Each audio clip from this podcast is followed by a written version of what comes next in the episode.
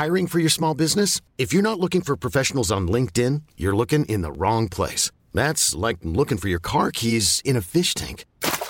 LinkedIn helps you hire professionals you can't find anywhere else, even those who aren't actively searching for a new job but might be open to the perfect role. In a given month, over 70% of LinkedIn users don't even visit other leading job sites. So start looking in the right place. With LinkedIn, you can hire professionals like a professional. Post your free job on linkedin.com slash achieve today. Bonsoir à tous et bonsoir à toutes. Bienvenue euh, dans Punchline sur CNews. Le passage en force du gouvernement provoque la colère des syndicats. La première ministre, euh, incapable de réunir une majorité à l'Assemblée nationale sur sa réforme des retraites, a dû utiliser le 49.3 pour la faire adopter. Combien de temps va-t-elle pouvoir rester à Matignon? Elle doit s'exprimer ce soir à 20h euh, à TF1. En Conseil des ministres, en début d'après-midi, Emmanuel Macron a évoqué le risque financier pour le pays. On ne peut pas jouer avec l'avenir du, du pays, a-t-il confié. On va y revenir ce soir. Laurent Berger, le patron de la CFDT, annonce de nouvelles mobilisations dans toute la France. Nous allons revivre ces moments de grande tension dans l'hémicycle où les députés de la France insoumise ont entonné la Marseillaise en brandissant des pancartes. Les 64 ans, c'est non face à Elisabeth Borne. Il y a, vous le voyez, ce rassemblement spontané à la Concorde où il y a à la fois euh, des députés, il y a aussi des syndicalistes et des manifestants. Euh, Marine Le Pen a annoncé le dépôt d'une motion de censure. Jean-Luc Mélenchon, qui n'est plus député, était dans l'hémicycle, euh, dans la tribune du public euh, cet après-midi. C'est lui qui a entraîné ses députés vers la place de la Concorde. On vous fait vivre cette folle journée politique dans Punchline ce soir sur CNews. Nous sommes avec nos débatteurs. Eric Nolot est là. Bonsoir, journaliste écrivain. Louis de Ragnel, chef du service politique d'Europe 1. Bonsoir. Bonsoir Laurence. Eugénie Bastier, journaliste au Figaro. Et Jean-Sébastien Ferjou, de site Atlantico. Tout de suite, on va partir sur le terrain. Jeanne Cancard, vous êtes place de la Concorde, justement, avec Fabrice Elsner. Il y a de plus en plus de monde, Jeanne. Hein. C'est un rassemblement spontané? Oui, Laurence, manifestation surprise, on peut appeler euh, surprise. Ici, euh, on n'est pas très loin de la place de la Concorde.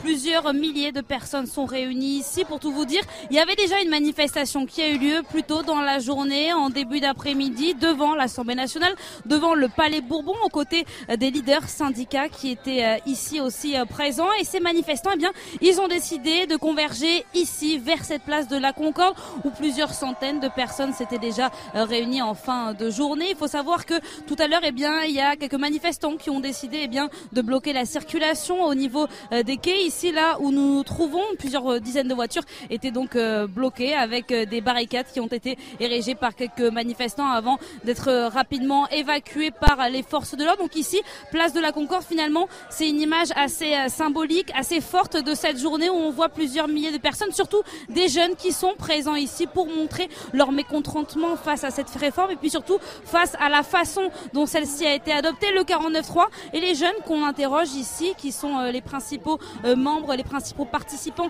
à cette manifestation surprise, nous disent que finalement le 49.3, eh bien, c'est un petit peu une victoire pour la rue, puisque ça permet de montrer, je cite ce qu'ils nous ont dit, de montrer au monde que Emmanuel Macron n'était pas capable de faire passer normalement cette réforme des retraites. Euh, Jeanne, encore un tout petit mot. Que, que disent Qu'est-ce qu'ils scandent là, les manifestants? Ils ont des slogans C'est non 64 ans, démission, qu'est-ce qu'ils disent? Oui, bien sûr, beaucoup démissions Emmanuel Macron et puis aussi appel à la grève, à la grève générale, puisque ces jeunes, ces manifestants, ce qu'ils nous disent, et puis aussi les députés qui sont ici parmi eux, ce qu'ils expliquent, eh bien, c'est que le mouvement ne va pas s'arrêter là. Le mouvement, il va se poursuivre. Ce n'est pas parce que le 49-3 a été enclenché qu'ils vont s'arrêter là. Ils veulent continuer, que ce soit par des journées de mobilisation, comme l'a déjà indiqué tout à l'heure le secrétaire général de la CFDT, Laurent Berger, ou bien par des journées de grève ou des actions de point pour faire entendre leur colère jusqu'au retrait des définitive de la réforme. Merci beaucoup Jeanne Cancard. Vous restez bien sûr en direct avec nous. On garde votre image à l'écran. On est à l'intérieur de l'Assemblée nationale avec Fabien Roussel. Bonsoir Monsieur Roussel. Merci d'être avec nous. Député du Nord, secrétaire national du Parti communiste français. Bonsoir à vous. Euh, vous avez dit tout à l'heure que c'était une brutalisation euh, de l'Assemblée nationale, que le Parlement était humilié. Vous le pensez toujours? Oui, parce qu'avec ce 49-3, nous avons été clairement euh, empêcher de pouvoir voter, nous, députés. Donc euh, d'abord, jusqu'au bout, ce texte aura été euh, une manière d'humilier, de, bafouer le Parlement. Mais en plus de ça, euh, le gouvernement, par ce 49.3, rend encore plus illégitime ce texte de loi. C'est incroyable, on n'a jamais vu ça dans, dans l'histoire de la Ve République. Donc maintenant, euh, nous, venons de faire une démonstration d'abord, c'est que ce gouvernement non seulement n'a pas la majorité dans le pays, mais il n'a pas la majorité à l'Assemblée nationale. Ce gouvernement est en échec. La Première ministre se rend complètement illégitime. Son gouvernement est illégitime. Il nous revient à nous, euh, parlementaires de gauche, à l'intersyndicale, d'amplifier le mouvement, de poursuivre les mobilisations. Euh, pour nous, ce 49-3, c'est pas forcément un échec. Hein. C'est surtout euh, euh, un appel à poursuivre la campagne. Ça montre que nos mobilisations ont été essentielles. Moi, j'attends la réponse de l'intersyndicale. C'est elle qui va donner le ton, qui va donner le là maintenant pour les jours prochains. Et nous, parlementaires, nous allons engager le RIP la, procédure de référendum d'initiative partagée. Et là, pendant neuf mois, nous allons pouvoir lancer une belle campagne, une très belle campagne populaire, citoyenne. Et pendant ces neuf mois, le référendum, enfin le, la réforme sera suspendue parce qu'il y aura ce RIP qui sera engagé. Euh, Elisabeth Borne, vous appelez à sa démission, pour être clair, Fabien Roussel. Vous dites qu'elle doit partir, elle n'est plus légitime, elle n'avait pas de majorité au Parlement cet après-midi. Elisabeth Borne, c'est à elle de savoir euh, si elle se sent toujours droit dans ses bottes hein, et à l'aise dans ses baskets. Parce que là, après le revers qu'elle vient de subir, c'est à elle de se poser si elle a encore la légitimité pour conduire la politique euh, du pays.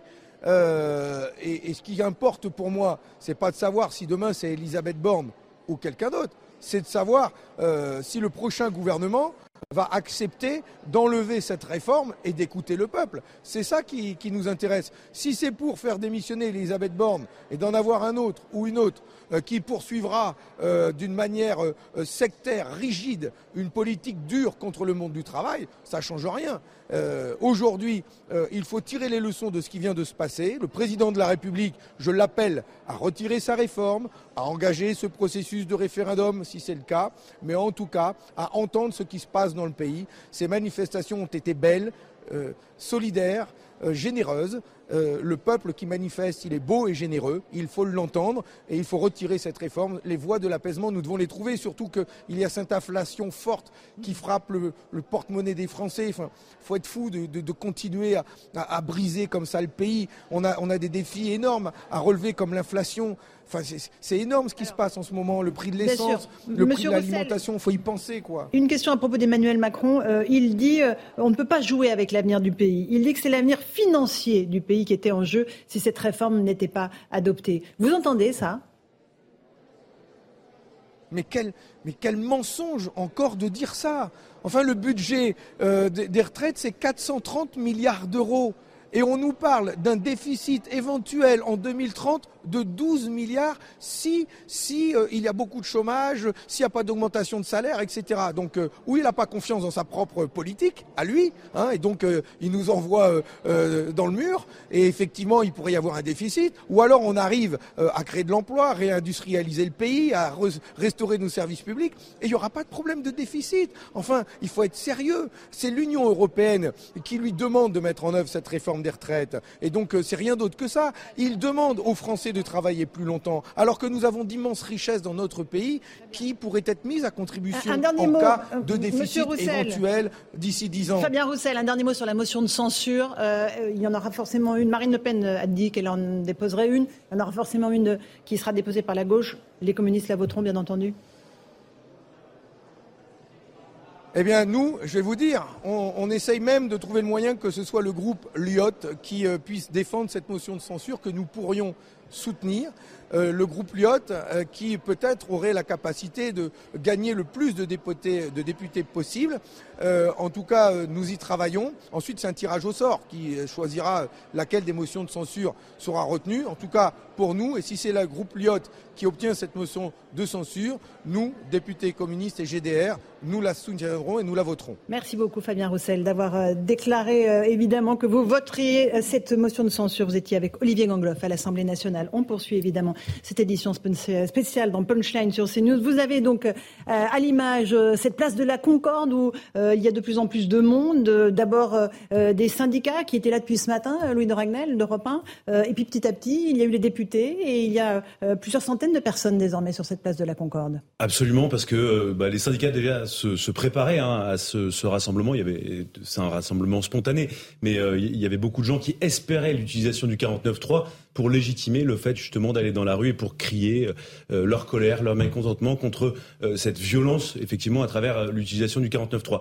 Mais il y, a quand même des enseignements politiques, si on peut en parler, Laurence, qui, que je ah, trouve intéressant. On va tirer tous les fils. Est-ce que vous avez des informations sur ce qu'a dit Emmanuel Macron? C'est très important. Il a réuni en début d'après-midi ses ministres. Absolument. Il a utilisé des mots, alors que je citais tout à l'heure à Fabien Roussel, pour l'intérêt du pays, l'intérêt financier du pays. C'est vrai? Absolument, oui, oui, il l'a dit très clairement. Il a dit, je considère qu'en l'état des risques financiers et économiques, euh, ils sont trop grands et c'est la raison pour laquelle j'accepte votre demande d'engager votre responsabilité sur ce vote. Donc il y aura, et ensuite il part de la motion de censure et il explique qu'il y aura un, autre vote. Euh, et ce qui est intéressant, parce que j'ai eu un ministre cet après-midi qui me disait, en fait, euh, si cette réforme des retraites n'est pas votée, ce qui va se passer, ce qui pourrait se passer, eh bien, quand la France va emprunter de l'argent, eh bien, le, le risque, c'est que les taux augmentent d'un ou deux points. Et donc l'argent qu'on va emprunter à l'avenir va coûter beaucoup plus cher. Mm. Euh, c'est quelque chose qui est assez, euh, pour le coup, compréhensible. Hein. Et après, il y a toute la question aussi des agences de notation qui vont noter euh, la dette de la France. Euh, si on est honnête et si on englobe euh, toute la politique du gouvernement, la dégradation éventuelle de la note de la France n'est pas liée uniquement à la question de la réforme des retraites. si la note de la France est dégradée, c'est aussi lié à toutes les dépenses publiques qui sont engagées depuis le, le Covid et ensuite avec le bouclier tarifaire. et donc, c'est des dépenses qui ont été engagées il y a quelques mois, quelques années. Alors, un petit mot de commentaire, Eugénie Bassier du Figaro. c'est un fiasco pour le gouvernement, plus que ça c'est oui, c'est un échec et je crois qu'on véritable échec. On paye aujourd'hui avec ces images, avec ce pays bloqué, avec ce 49-3, on paye l'absence de débat pendant la campagne présidentielle. C'est-à-dire que, rappelez-vous, pendant la campagne euh, présidentielle, il n'y a pas eu de débat autour du sujet des retraites. C'était un non-sujet. Euh, c'était la, mesure, quasiment la seule mesure du programme d'Emmanuel Macron. On n'a pas débattu dans le pays. Évidemment, il y avait la guerre en Ukraine, il y avait il y avait la question du pouvoir d'achat, et on n'a pas débattu, il n'y a quasiment pas eu de, campagne présidentielle en réalité, euh, les sujets ont tous été écrasés par la guerre en Ukraine, et on le paye aujourd'hui avec ce pays euh, mmh. bloqué, où on n'arrive pas à avoir un minimum de consensus sur une réforme qui euh, qui encore une fois a été vidée de sa substance là. C'est une réforme euh, incomplète qui nécessitera probablement mm. dans quelques années d'en refaire une autre. Euh, on, a, on, a, envie de dire tout ça pour ça, c'est un immense gâchis. Euh, on va repartir sur le terrain, Antoine Estève. Vous êtes à Bordeaux avec Jérôme Rampenou. Là aussi, il y a des mobilisations. Antoine, racontez-nous ce qui se passe autour de vous. Bah, écoutez, c'est un, pour l'instant un rassemblement qui n'était pas organisé, même s'il y avait un appel à, manifester euh, qui a été diffusé hier par euh, les principaux syndicats euh, de l'intersyndicale bordelaise. Mais beaucoup de gens n'étaient pas au courant en tout cas. Et comment ça arrivait Parce que bah, le bouche à oreille fait que les réseaux sociaux font que eh bien, les gens commencent à être un petit peu au courant de ce qui se passe. on sent quand même qu'il y a une certaine animosité avec ce qui s'est passé cet après-midi et que bah, les personnes que vous voyez à l'écran en ce moment sur les images de Jérôme Rampenou sont des personnes qui étaient au bureau, à l'usine ou euh, dans leur commerce cet après-midi et qui viennent manifester ce soir ici sur les allées de Tourny. On est en plein centre-ville de Bordeaux, donc forcément, vous voyez les fumigènes, euh, bah, ça incommode pas mal de monde parce que c'est une heure où il y a beaucoup de, circulation et la, circulation est coupée autour de la place Tourny dans le centre-ville. Et on sait, euh, Antoine, s'il y aura d'autres mobilisations prévues ou ils attendent de la décision de l'intersyndicale au niveau national? Alors il y a des mobilisations en cours. Euh, ce matin, par exemple, il y avait un blocage sur lequel nous sommes allés avec Jérôme Rampenou euh, à l'extérieur de Bordeaux pour la plateforme logistique de Bruges. C'est une grosse plateforme de poids lourds. Une centaine de camions ont été bloqués par les manifestants une bonne partie euh, de la journée. Ils ont débloqué cet après-midi. Il y a des blocages aussi ponctuels, notamment autour de la centrale nucléaire du Blayet, au nord de Bordeaux, ou encore des docks du port de Bordeaux qui sont aussi bloqués régulièrement. Donc vous voyez des opérations en fait qui continuent mais plus ponctuel. Et on sent quand même qu'il n'y a pas un grand mouvement euh, vraiment euh, qui va fédérer euh, tout le monde pour pouvoir organiser d'autres grandes manifestations. On sent que les gens en ont un peu marre et que eh ben, pour, le moment, en tout cas, ils veulent s'organiser en, en blocage plus petit et peut-être selon eux, plus pertinent et, plus incommodant en tout cas pour l'économie. Merci Antoine Estève, Jérôme Rampe. Nous, on garde un œil évidemment sur Bordeaux, sur les autres grandes villes. Il y a Marseille aussi, où il y a du monde qui se rassemble. Euh, on retourne place de la Concorde, Augustin Donadieu, avec Jean-Laurent Constantini. Vous êtes avec un, manifestant, quelqu'un qui est venu. Expliquez-nous, euh, donnez-lui la parole peut-être tout simplement pour qu'il nous explique pourquoi il est là. Oui, une manifestante qui s'est rendue dès ce matin devant l'Assemblée nationale et qui me racontait à l'instant et qu'effectivement les forces de l'ordre leur ont demandé de reculer jusqu'ici, place de la Concorde, où le, où le, le lieu de, de, rencontre est actuellement en cours. Alors merci d'être avec nous, Jules. Euh, vous vous y attendiez à ce 49-3 ou c'est une surprise? C'est pas vraiment une surprise puisqu'on savait que le gouvernement était très isolé dans sa démarche jusqu'au boutiste et qu'ils étaient déjà assez paniqués. Et ils ont montré beaucoup de signes d'inquiétude. Ils ont convoqué encore ce matin euh, les chefs de parti et tout ça, enfin de fraction. Mais voilà, ça montre bien leur faiblesse et leur mépris de la démocratie. Je pense que c'est euh, la démonstration la plus claire de ce mépris euh, de toutes les procédures démocratiques et finalement de la population. C'est un plus gros aveu de faiblesse selon vous que s'ils avaient perdu le vote typiquement? Bah oui, c'est de la lâcheté, c'est-à-dire ils ne s'exposent pas à la sanction possible du vote quoi. Donc c'est quand même terrible. Sur quoi fondez-vous vos espoirs maintenant euh, L'émotion de censure transpartisane que beaucoup de partis vont déposer, la mobilisation?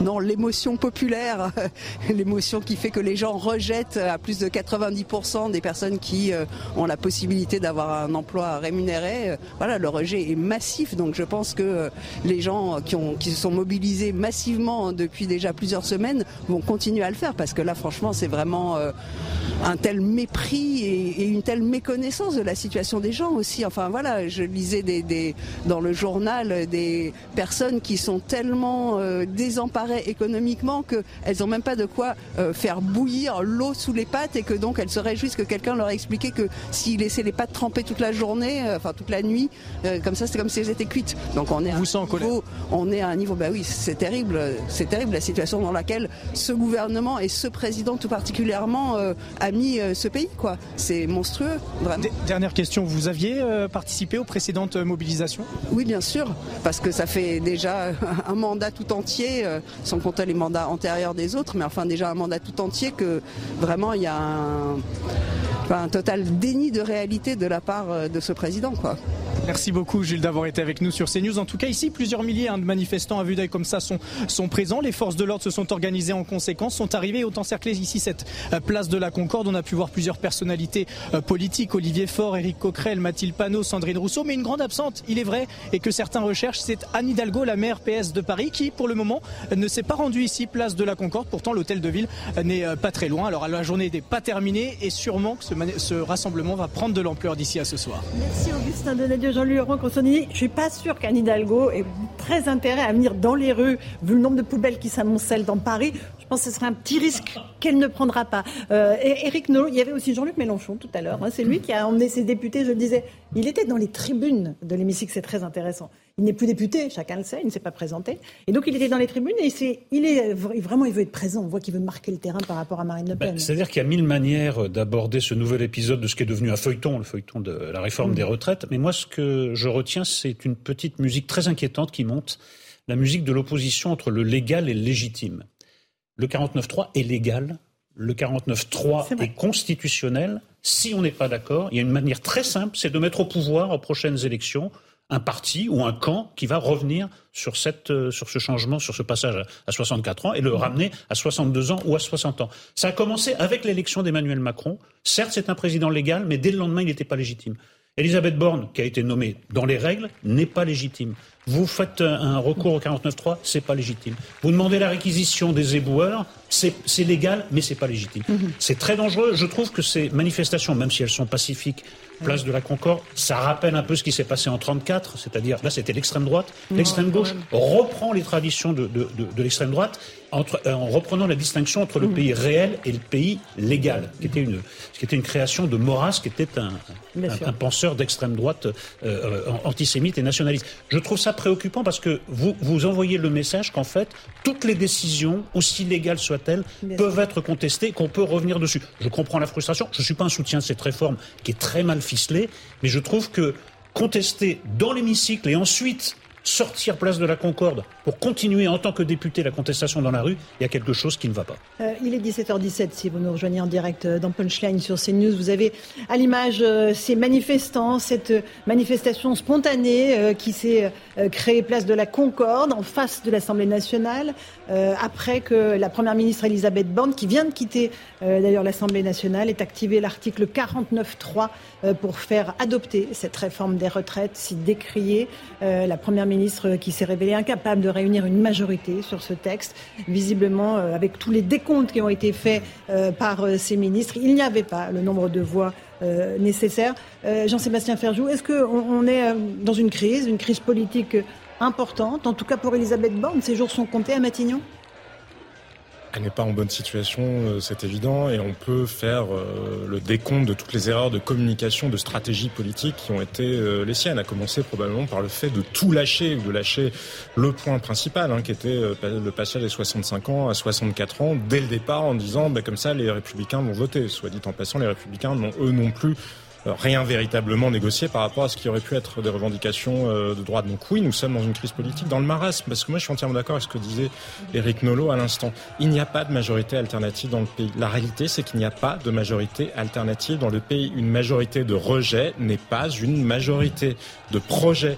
Donc à partir du moment où il n'y a pas de majorité alternative dans le pays, on peut s'opposer. Moi, je respecte parfaitement le droit de grève ou, les, parlementaires qui disent que cette réforme leur paraît euh, ubuesque, mal ficelée tout ce qu'on veut. Mais c'est dangereux de dire que c'est antidémocratique parce que ça n'est pas antidémocratique. En revanche, on peut penser du point de vue d'Emmanuel Macron qu'il n'y a aucune rationalité à faire une réforme qui n'aura qu'un impact budgétaire extrêmement limité et à l'imposer à un corps social qui n'en veut pas dans la mesure où au cœur de cette réforme-là, il y a des hypothèses de productivité et qu'elles ne seront pas au rendez-vous. Mais j'ai envie de vous dire, c'est le bal des cons.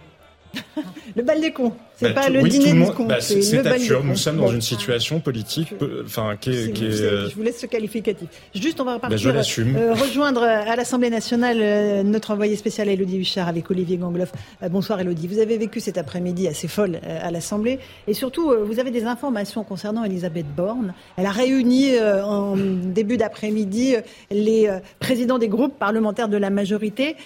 Qu'est-ce que vous avez comme information? Dans quel état d'esprit était-elle?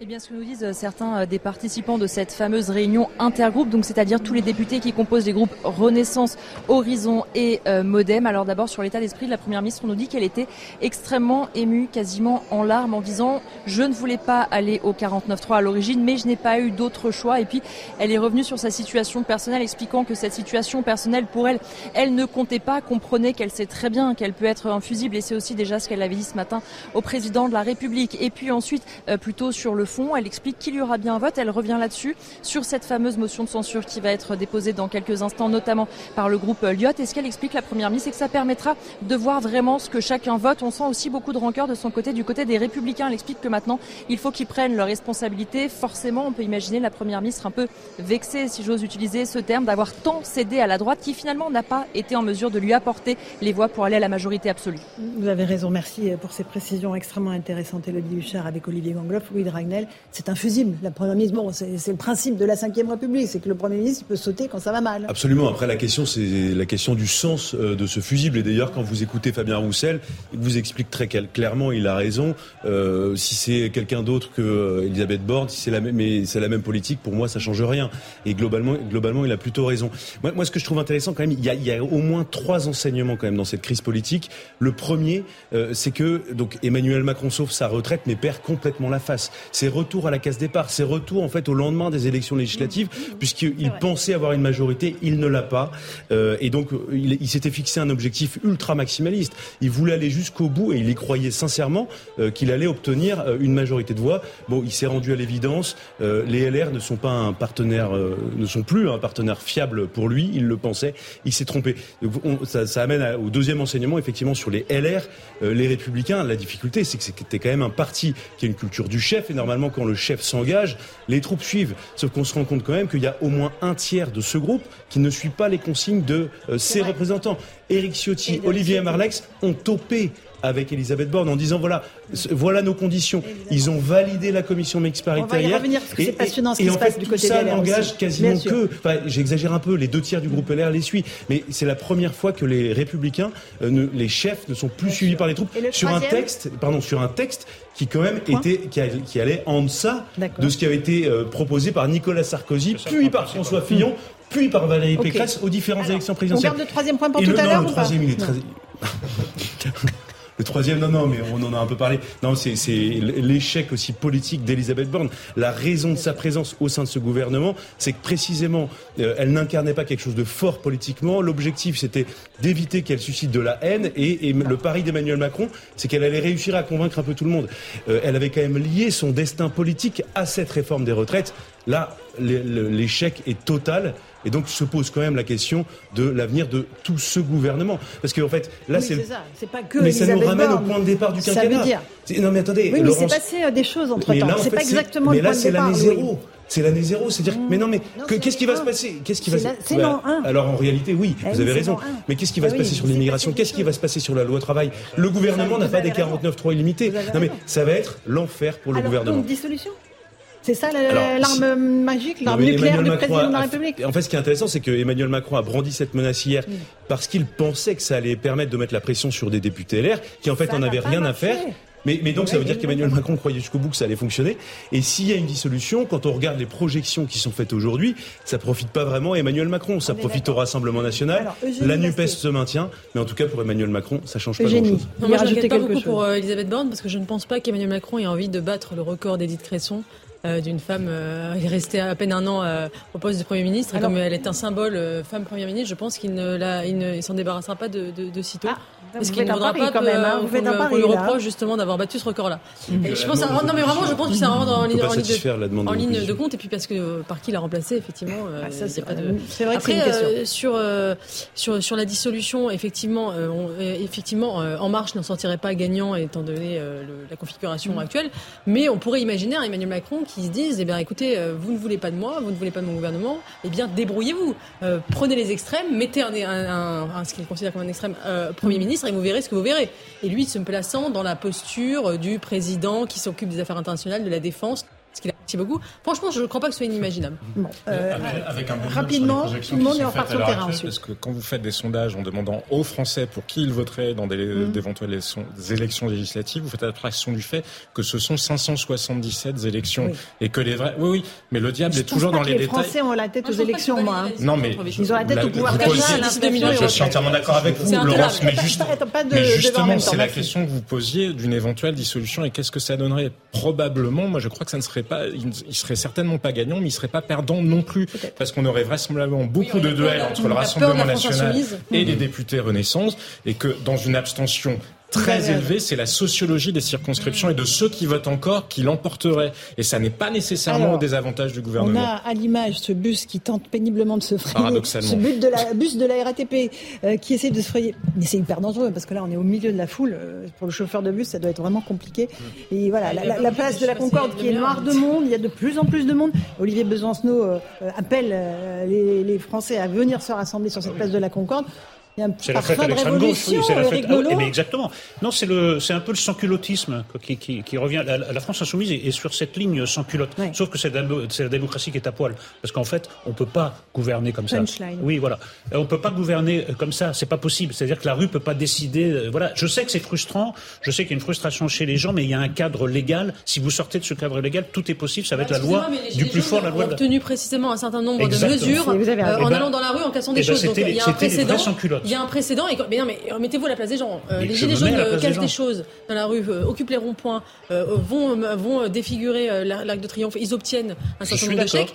les parlementaires mettent en œuvre une, enfin, ils font, on fait des manifestations, des grèves. le Parlement bloque. Il n'y a pas une majorité au Parlement pour voter la réforme. Et, ça ne marche pas. Que certains syndicalistes commencent la frustration parlementaire crée de la violence. Certains syndicalistes commencent à parler comme ça en disant, puisqu'on n'obtient rien par la revendication, passons à la méthode gilet jaune. C'est vrai qu'il y a un autre point, je le dis rapidement parce qu'on va y revenir, il faut quand même faire un focus sur les républicains les républicains qui refusent de voter une loi qu'ils appelaient de leur vœu, une loi qu'ils voulaient même plus radicale. C'est un désastre, pour des raisons pour les LR. strictement politiciennes. D'ailleurs, on a bien vu qu'au Sénat, ils ont voté. Hmm. Et voilà. Et pour, parce qu'il y a des petits jeux d'appareils, parce qu'il faut dégager Ciotti, faut, voilà. Écoutez, ils ont été lamentables. Tout le monde a été lamentable dans l'histoire. Mais les républicains, encore plus que les Je pense que c'est une bérésina. Un petit mot, Jean-Sébastien, puis après on oui, écoutera Elisabeth Borne. pour les républicains, ça, je suis bien d'accord sur ce point-là. En revanche, n'oubliez pas que quand les républicains faisaient des réformes des retraites, ça s'inscrit dans une logique de, de, maîtrise de la totalité des dépenses publiques. François Fillon, il voulait supprimer 150 000 fonctionnaires.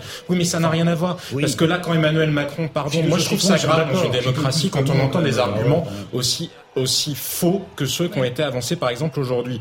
Euh, Emmanuel Macron, quand il dit, parce qu'il y a un risque sur les marchés financiers, mais les marchés financiers, ils s'en fichent éperdument. Ce qui les intéresse, c'est les 3 000 milliards de dettes. C'est pas que cette non, que cette non réforme. Mais là, je parle des marchés financiers, de ce qu'a dit Emmanuel Macron, de ce, que cette non réforme soit votée ou non. Je vais vous dire, il y avait une réunion de la Banque centrale européenne aujourd'hui qui a encore décidé de monter d'un demi-point les taux. Ça engage profondément la stabilité des banques. Vous avez vu ce qui s'est passé aux États-Unis. Je peux vous dire que les marchés financiers, mais alors ce que fait Elisabeth Borne, ce qu'elle réussit, ce qu'elle réussit pas, mais ça leur passe, mais à deux milieux dessus la tête. Par ailleurs, quand on dit aussi, ce sont des engagements sur ce point-là. Bah, si moi, je vous assure, j'ai parlé avec un certain nombre de gestionnaires. Mais on s'en fiche des agences de, notation. C'est pas les agences de notation qui. Mais non, je vous assure, parlez à des gestionnaires, parlez à des gestionnaires d'actifs, vous verrez que ceux qui les angoissent à l'heure actuelle, ce sont les perspectives de croissance et c'est la totalité de la dette. C'est pas la réforme de la France, enfin la dette publique. C'est-à-dire que c'est pas pour des questions de parti. Ça ne m'a pas échappé. Mais après, ça va être un débat technique. Si vous voulez, on peut l'avoir. Moi, je peux vous garantir que la dette étant un produit financier, qu'il y a plus de demandes de dette qu'il n'y a d'offres de dette dans le monde, et donc on peut continuer malheureusement à s'endetter ah pendant longtemps. Non, à la situation présente. Un petit mot génie avant qu'on parte à l'Assemblée. Le vrai problème, c'est qu'aujourd'hui, Emmanuel Macron tient un discours sur l'assainissement euh, des finances publiques. Or, il a tenu à chaque fois, dès le début, deux discours. À la fois, cette réforme est juste, elle est nécessaire. Or, il fallait choisir. Soit elle est nécessaire, soit elle est juste. Soit on fait la réforme à point, ce qu'il voulait faire avant le Covid. C'est-à-dire qu'on essaie de faire un on essaie de faire un système universel. On ne peut pas avoir deux objectifs, la justice sociale d'un côté et euh, l'assainissement budgétaire de l'autre. Ce sont des objectifs qui sont incompatibles malheureusement.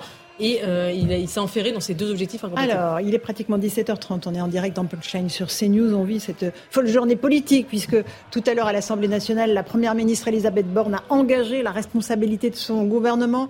Elle a fait euh, adopter la réforme des retraites par ce fameux 49.3 avec des scènes absolument euh, lunaires. Je vous propose de regarder euh, sur la longueur ce qui s'est passé lorsque la Première ministre a tenté de prendre la parole, les huées de l'opposition, les pancartes, la Marseillaise. Et regardez ce montage de Céline Genot. La parole est à Madame la Première ministre.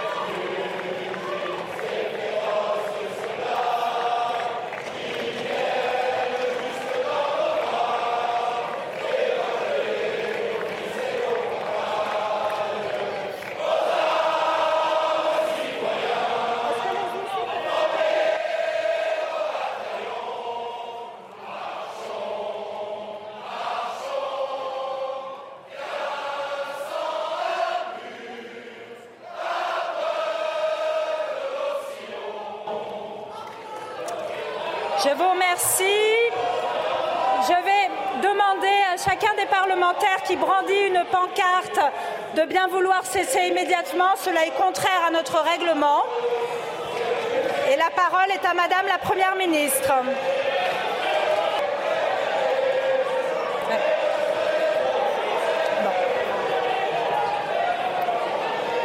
La séance est suspendue pour deux minutes.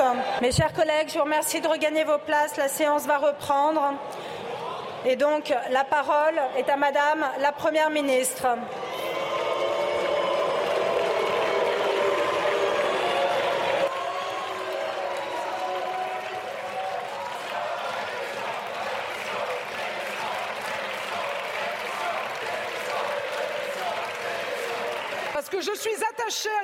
à social et parce que je crois dans la démocratie parlementaire, c'est sur votre réforme, sur le texte du Parlement, fruit d'un compromis entre les deux assemblées, que je suis prête à engager ma responsabilité.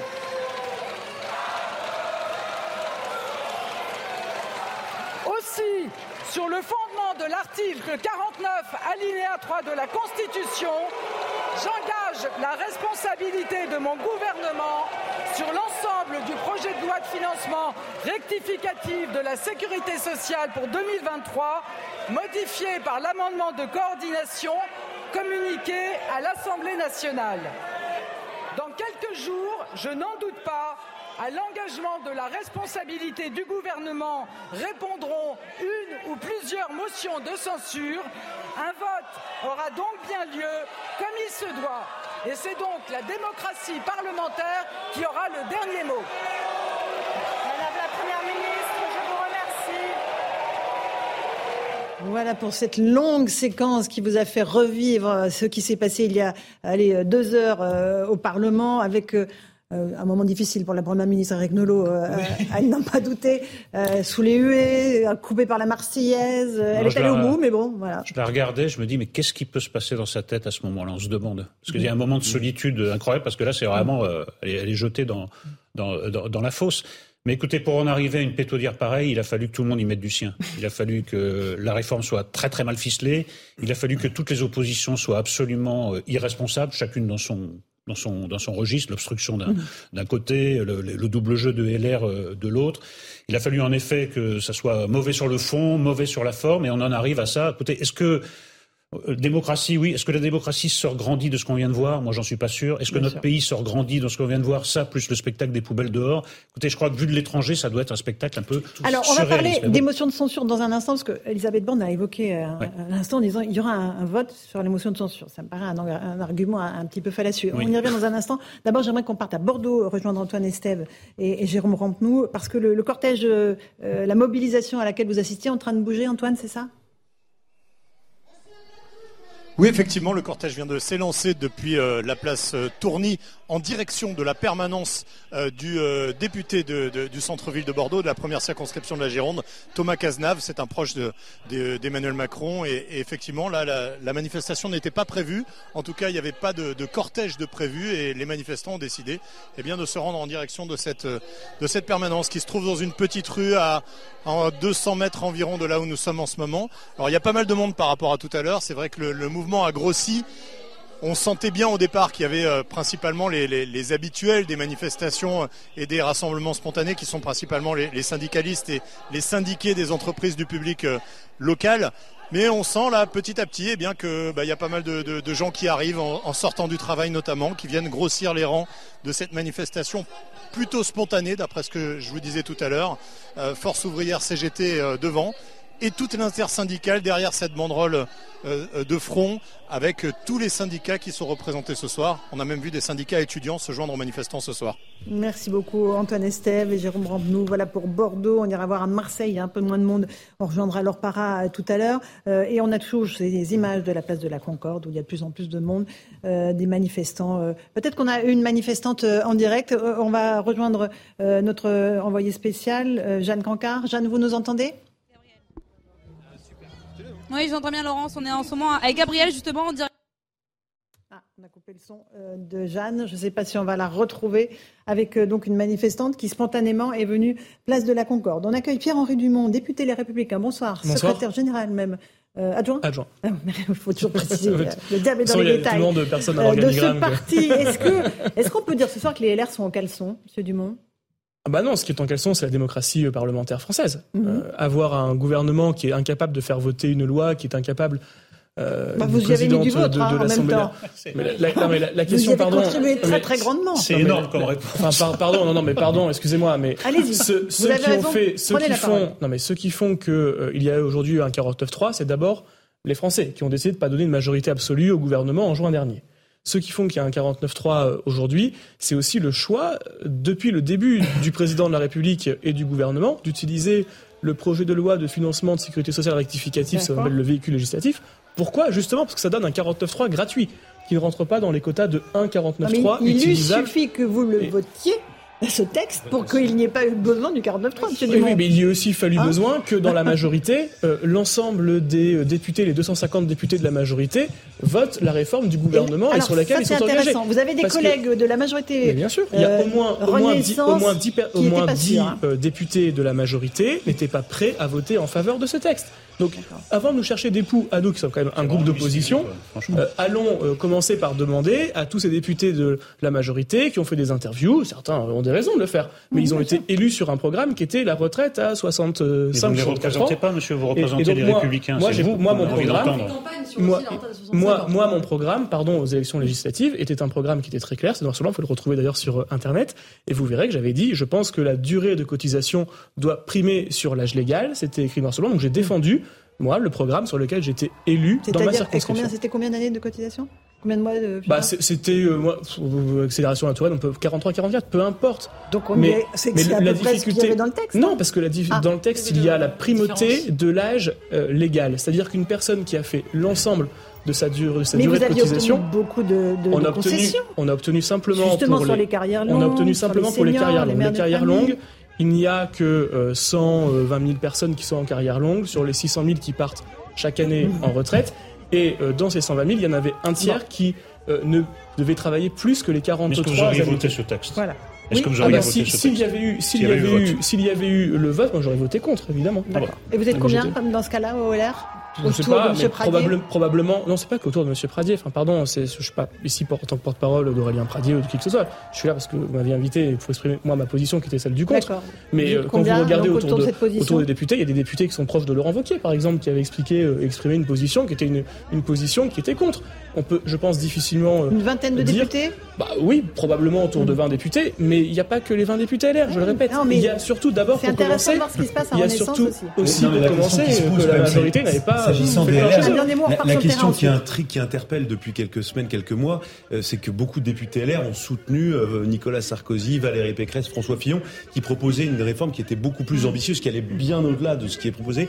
Et, et, et on com- et beaucoup de gens ne comprennent pas pourquoi ils soutenaient, il n'y avait aucun problème à l'époque, et soudainement ils veulent Parce, plus parce qu'il y a, parce qu'il y a une, une- peut-être une réflexion qui a lieu et on se dit peut-être que ce qu'on a proposé depuis 15 ans n'est plus adapté au temps actuel et que peut-être qu'il faut, oui, travailler plus longtemps. Ça, c'est sûr qu'il faut travailler plus. Il faut travailler plus, mais travailler plus, ça veut pas dire travailler plus vieux. On peut travailler plus quand on est dans la plateforme de, la plateforme de l'âge. Est-ce qu'on peut pas imaginer qu'on travaille, je sais pas, 40 heures semaine quand on a entre 25 et euh, 40 ans?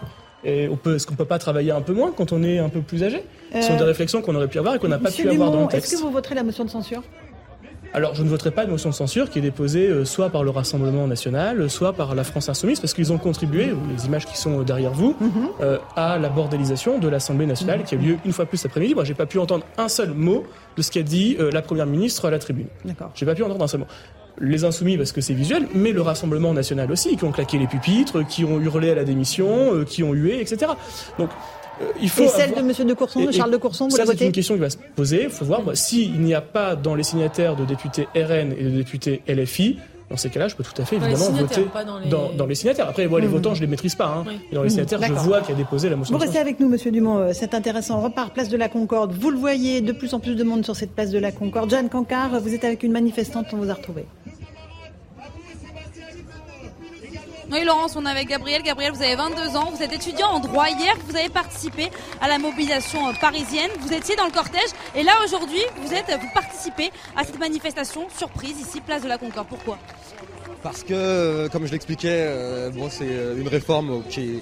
On voit bien avec la mobilisation que une grande partie de la population ne soutient pas. Et puis aujourd'hui, c'est un peu le point culminant euh, du mépris euh, de la population avec un 49.3 qui est annoncé par Elisabeth Borne. Et donc un texte qui va encore une fois être passé dans le plus grand mépris euh, bah, des, des plus grands principes démocratiques. Et donc vous, vous continuez, vous voulez continuer, poursuivre le mouvement? Eh ben, bien sûr, bien sûr. euh, tant- Essayer de faire entendre sa voix, on commence à en douter. On commence à en douter parce qu'on verra bien ce qui se passe dans les prochains jours, si une motion de censure euh, passe ou pas. On, on y croit peu, mais, euh, mais bien évidemment qu'il faut continuer. Ici, place de la Concorde, on voit beaucoup, beaucoup de jeunes. C'est une manifestation qui rassemble énormément- d'étudiants. Pourquoi ça, ça, ça fédère autant la jeunesse ici aujourd'hui? Euh, parce que, alors, c'est étonnant parce que des- ça nous concerne pas immédiatement, mais ça nous concerne quand même directement. Euh, je pense que la jeunesse, il y a beaucoup d'étudiants qui font des études, parfois longues. C'est votre cas? C'est bah, c'est mon cas, oui, effectivement. Et on sait pas, en fait, on sait pas quand est-ce qu'on va arrêter. Euh, bon, euh, quand est-ce qu'on aura notre trimestre pour avoir une retraite pleine? C'est des questions, des interrogations qui sont de plus en plus grandes. Donc évidemment que ça nous concerne, ça nous concerne au premier. C'est aussi pour vos parents. C'est aussi pour nos parents qui sont les premiers concernés à court terme. Euh, donc ça, en fait, ça concerne tout le monde. C'est multigénérationnel et, et c'est inquiétant quand on voit qu'une grande partie de la population rassemblée ici en partie, eh ben, s'y oppose fermement. Vous appelez même à des actions plus fortes, peut-être des actions coup de poing, des blocages universités des blocages universitaires, oui, euh, bah, il y en a déjà eu. Euh, faudrait que ça, faudrait que ça se multiplie et que ça se renforce. Euh, après, bon, je vais pas appeler à des actions euh, plus fortes parce que bon, il faut que ça reste quand même dans le dans le respect, dans le respect des règles et, et de la sécurité publique, etc. Mais mais en tout cas, il faut continuer, ça, c'est une évidence. Merci beaucoup Gabriel et bonne manifestation donc à vous et vous l'entendez Laurence, le mot d'ordre qui revient réellement ici c'est la façon dont cette réforme des retraites est passée avec ce fameux 49.3 et pour la plupart des manifestants qu'on rencontre ici eh bien c'est aussi finalement un argument, une raison pour descendre dans la rue et pour dire que c'est une réforme injuste. Merci Jeanne Cancard et Fabrice Elsner. Un petit mot Louis de Ragnel sur le dispositif policier. Il y a beaucoup de monde, il y a beaucoup de policiers parce qu'il y a beaucoup de monde évidemment. Hein. Ils sont très attentifs euh, parce que ça ne déborde pas. Figurez-vous que c'est quelque chose qui avait été anticipé, alors pas exactement exactement cette manifestation, mais le propre du maintien de l'ordre, c'est quand euh, notamment les, dans l'état-major de la préfecture de police de Paris, c'est d'essayer de voir les points de sensibilité en fonction d'un contexte. Le contexte politique est brûlant et donc euh, il y a un certain nombre de moyens qui avaient été déployés et notamment un engin lanceur d'eau, c'est les fameux canons à eau euh, qui sont longs à transporter. Donc tout le monde disait regardez à la hâte ils ont déployé des canons à eau. non, c'est tellement long et c'est tellement lourd à déplacer que ça avait été anticipé. Mais ce que craignent le plus les forces de l'ordre, c'est plus ce qui va se passer dans les prochaines semaines avec un mouvement totalement désorganisé. Euh, se pose la question est-ce que euh, les mouvements vont rester entre les mains des syndicats ou est-ce qu'ils seront dépassés par la base? Est-ce que les syndicats vont rester unis aussi? Est-ce que les syndicats vont rester unis? Euh, Et puis le mot d'ordre qu'on entend quand même le plus et qui circule le plus, c'est le concept des manifactions, c'est-à-dire des petites actions ponctuelles. Manif apostrophe action, c'est un nouveau concept. Un nouveau concept. C'est 2023. Exactement, c'est la, la, la postmodernité. L'heure des manifs actions. Exactement, et donc avec des actions ponctuelles de, de, de, pour faire du bruit, pour faire parler de, du mouvement, euh, notamment contre des élus, des, des permanences de parlementaires, euh, blocage d'axes routiers. Cet après-midi à Rennes, par exemple, la, la ville de Rennes a été quasiment bloquée pendant plus de deux heures euh, puisqu'il y a une, euh, c'était 200 personnes hein, qui ont pris tous les accès, qui ont bloqué tous les accès euh, le long du périphérique. Et donc voilà, c'est ce type d'action que redoutent le plus les policiers et les gendarmes dans les prochaines semaines. C'est inquiétant. la violence contre les élus, elle monte dans notre pays. Pierre-Henri Dumont, vous êtes député LR. Oui, oui. elle, monte partout dans le pays. Hein, elle, monte partout et on voit des actions profondément scandaleuses. Encore ce matin, je crois, la, la permanence ou le domicile privé de Bruno Retailleau a été privé d'électricité c'est quelque chose qui est profondément scandaleux. Voilà. Les, les, les, députés, les sénateurs, les élus locaux sont élus pour représenter le peuple et ils, agissent, ils votent en leur âme et conscience et un vote n'est pas plus indigne qu'un autre. Et euh, on ne peut pas avoir un pouvoir de nuisance aussi important que de pouvoir bloquer soit un dépôt pétrolier, euh, soit priver d'électricité ou de gaz telle ou telle habitation et l'user pour faire pression sur mmh. un élu. Au contraire, les élus doivent pouvoir voter les lois, euh, prendre des décisions en toute conscience et sans la pression derrière qui est celle d'un groupuscule. Il y a aussi euh, la question des poubelles. Vous auriez pu rajouter dans la longue litanie euh, des problèmes. Eric Nolot, un petit mot de, de, ce que l'on voit et de aussi cette violence qui monte et cette colère qui monte. Il faut voir comment ça va tourner. Là, pour l'instant, c'est une manifestation. ah non, là, c'est très calme. Oui, oui, très, très, pacifique. Là, c'est le jour, c'est le jour d'après. Enfin, l'heure d'après. Il faut voir quelle forme mm. ça va prendre. On en a dit un mot tout à l'heure.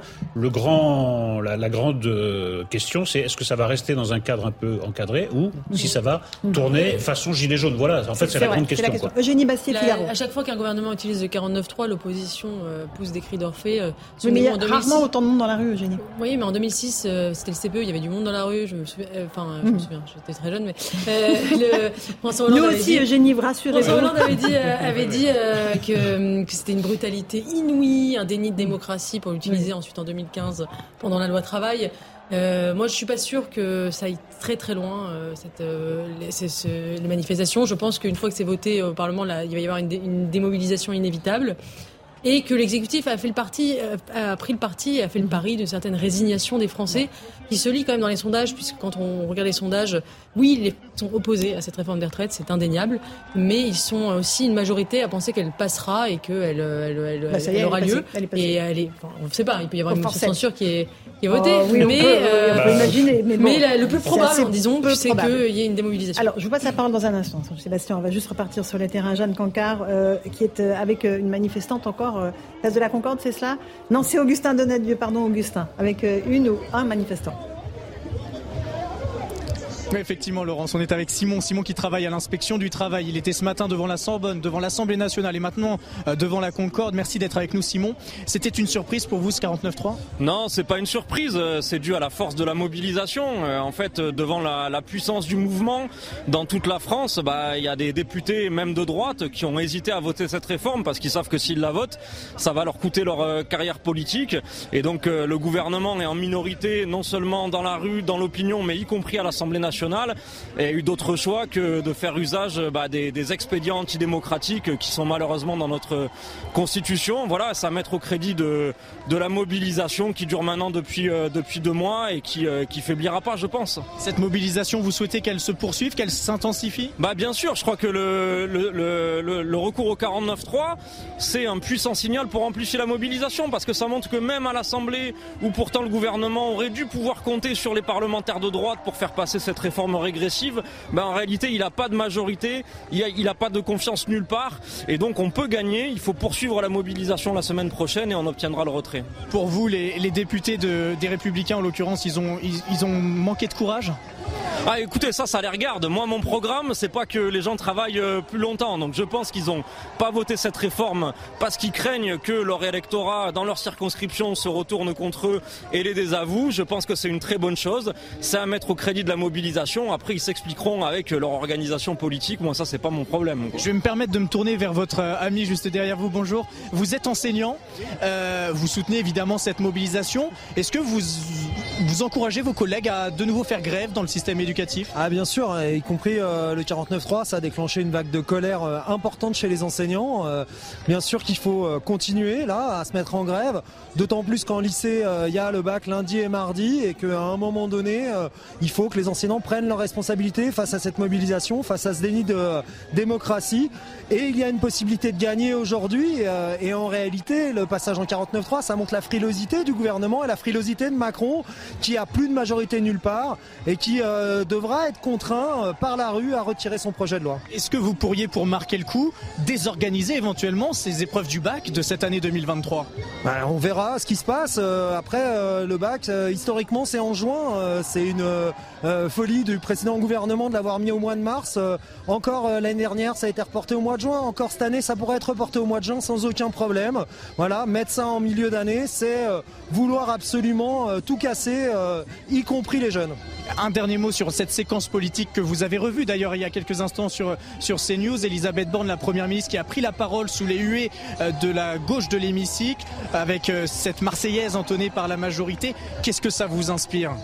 Écoutez, je pense que c'est normal que le gouvernement soit hué quand il euh, s'acharne à passer en force une réforme qui est rejetée euh, par l'ensemble de la population. Et euh, moi, j'ai un message à faire passer à mon ministre Olivier Dussopt. La France, c'est déjà le champion des accidents mortels du travail. Monsieur le ministre, vous avez mieux à faire que de vous acharner à faire travailler les Françaises et les Français plus longtemps. Ce qu'il faut faire, c'est une réelle politique de prévention pour que enfin notre pays soit plus le champion des accidents graves et mortels du travail. C'est remettre des postes à l'inspection du travail, à la CRAMIF, dans les organismes de prévention et arrêter de détruire les droits sociaux dans ce pays. Vous nous dites qu'il y a d'autres dossiers prioritaires en l'occurrence. Évidemment, évidemment, évidemment. Merci à tous les deux d'avoir été avec nous sur CNews. Merci beaucoup. Merci beaucoup Augustin Donadieu et Jean-Laurent Constantini. La menace sur le bac, on a entendu un, professeur, Eric Nolot, dire quoi C'est vrai qu'il y a des épreuves anticipées là, euh, c'est la première fois qu'elles sont aussitôt dans, euh, dans la saison. Et donc, ils disent pourquoi ne pas les reporter en juin. Bah, c'est-à-dire que quand on est dans une phase de radicalisation, il y a un petit côté concours l'épine, quoi. C'est qui va trouver le. Voilà, on n'a pas trop vu venir les éboueurs, par exemple, qui est quelque chose de. Et c'est un vrai sujet. oui, qui est un vrai sujet extrêmement efficace. Alors, euh, en tant que Parisien, bah, ça dépend de quel arrondissement. Euh, il y a des sujets, c'est pas mm-hmm. des arrondissements, c'est pas un sujet. Donc chacun va, va trouver le, va essayer d'identifier le point qui va être le point de nuisance. Donc le bac, oui, ça concerne beaucoup de gens, les jeunes, puis par ricochet les familles, ça, ça peut en être un, en effet. Mais il y aura d'autres idées, rassurez-vous. ça va venir. Jean-Sébastien Ferjou, un petit mot? Oui, mais en écoutant ce que les, deux euh, intervenants, enfin les deux manifestants, il y a quelque chose, je trouve, quand même d'une hypocrisie, mais phénoménale dans ce pays. Quand on parle de déni de, déni de démocratie, non, le 49-3 n'est pas un déni de démocratie. C'est un aveu de faiblesse de la part de la majorité. C'est peut-être une faute politique, parce qu'on voit bien que le pays est pas loin d'être à feu et à sang. Donc c'est peut-être pas très malin d'en passer par là, mais ça n'est pas la même chose qu'un déni démocratique, parce qu'il y a quand même un outil démocratique qui existe, et c'est là où on voit, là encore, qu'on est dans le bal des tartuffes, mais vraiment l'hypocrisie absolue. Mais le 49-3 lui-même, mais qu'est-ce qui empêche les oppositions de voter une motion de censure, de la vanter ensemble? Ah bah Parce que. C'est quand même d'une hypocrisie euh, phénoménale de dire ah mais si bidule ou machin la signe alors dans ce cas-là je ne mais dans ce cas-là dans ce cas-là t'acceptes qu'il y a une majorité relative pour ce projet que la loi est adoptée et ça n'est pas un déni démocratique. Il y a un moment il faut arrêter de tourner autour du pot c'est d'un point de vue institutionnel extrêmement clair. Oui, et c'est un outil, euh, au même titre que l'obstruction parlementaire, qui est- on pourrait dire aussi l'obstruction parlementaire, c'est un déni de démocratie, puisque ça empêche les débats à l'Assemblée, mais c'est prévu aussi, c'est possible, c'est- dans, dans les mécanismes du parlementarisme rationalisé. Donc voilà, et chacun utilise les outils qu'il a. On peut renverser Alors, le gouvernement qu'il y ait de nouvelles élections et chacun député son LR. risque. Interpellation de Jean-Sébastien Ferjou. Pourquoi vous votez pas la motion de censure, quels que soient les signataires au fond? Non, moi j'ai dit je voterai la motion de censure, ça elle est présentée par l'autre, mais je peux pas m'associer, pardon, mais à une motion qui est présentée euh, par euh, le RN et par parce que par, euh, par le RN et par les Insoumis pour une raison qui est très simple, c'est que quand on, présente une motion de censure avec des, personnes, c'est parce qu'on pense qu'on peut avoir un projet alternatif de gouvernement avec ces personnes. C'est aussi ça l'esprit de la Ve République. Donc renverser le gouvernement, ok, c'est pour avoir un gouvernement borne 2, borne 3, borne 4, ça sert pas à grand chose. C'est pour avoir un gouvernement euh, Mélenchon-Le Pen, non merci. Voilà. Donc, à un moment donné, il faut qu'on ait un projet alternatif. Aujourd'hui, il n'y a pas de projet alternatif. Moi, je pense qu'on peut avoir un projet alternatif quand on s'associe, par exemple, avec quelqu'un comme Charles Amédée de Courson, qu'on peut difficilement qualifier d'un dangereux extrémiste ou bolchevique, euh, qui est parfaitement respecté par l'ensemble des parlementaires à l'Assemblée nationale. C'est pour ça qu'une motion de censure qui est présentée par une personnalité comme ça, ça me semble beaucoup plus cohérent qu'une motion de censure qui est présentée par euh, les insoumis. Simplement, je rajouterais quelque chose par rapport à la question de l'obstruction parlementaire.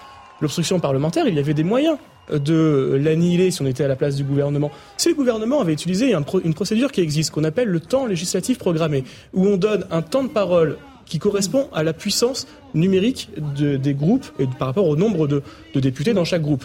Euh, il n'y aurait pas eu cette obstruction des insoumis et on aurait pu avoir un débat qui serait Oui, mais avec au des bout. si, vous savez. euh, Mais non, mais c'est-à-dire que, ce que, ce que je euh, vous dis, c'est que le gouvernement a fait le choix, ce qui est un choix spécifique, qui est un choix délibéré, d'avoir un, de jouer la montre, d'avoir de l'obstruction et de renvoyer cette image de l'Assemblée nationale, à tel point que quand il y a eu euh, ce Barnum, euh, et ce Barouf cet après-midi euh, Oui. à, à l'Assemblée nationale, la présidente de séance, elle a tapoté une fois ou deux sur son micro pour dire oh ça bon ça suffit. Elle n'a pas commencé à, à présenter des sanctions contre les députés La France Insoumise qui présentaient des pancartes alors que c'est interdit par le règlement de présenter Elle des signes extérieurs. effectivement une ou deux fois, mais, Mais, et, et sans donc, elle a, elle laissé, raison. elle a laissé pendant euh, 10 minutes euh, cette image pitoyable à nouveau du Parlement euh, avoir lieu. Donc, il y a une collusion, pardon de le dire, entre le pouvoir exécutif la majorité euh, à l'Assemblée nationale, certes relative, mais la majorité.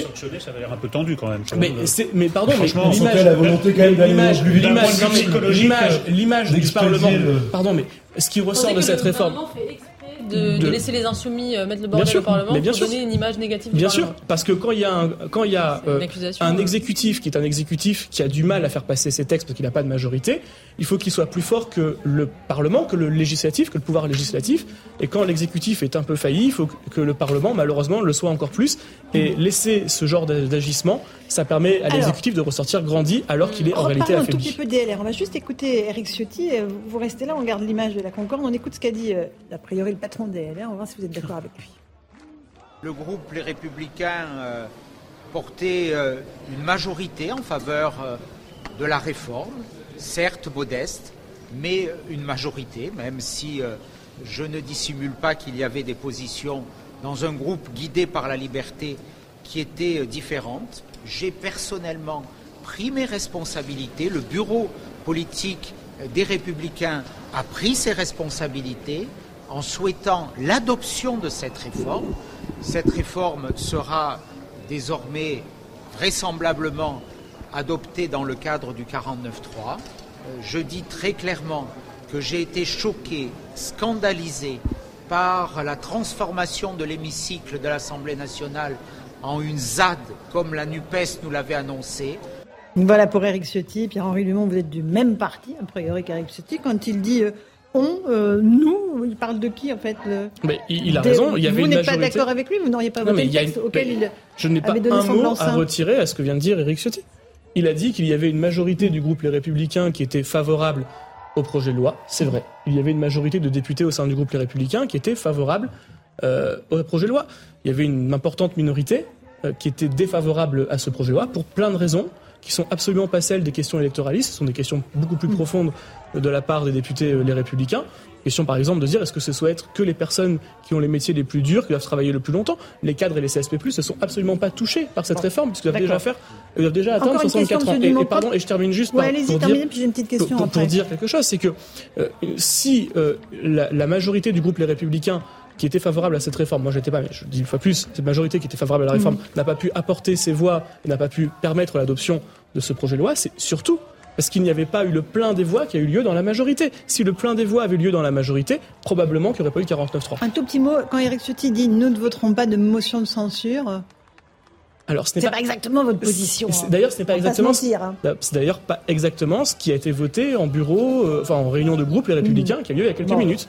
Ce qui a été voté. Non, mais pardon, ce qui a été voté en réunion de groupe, c'est est-ce que les Républicains déposent une motion de censure, oui ou non?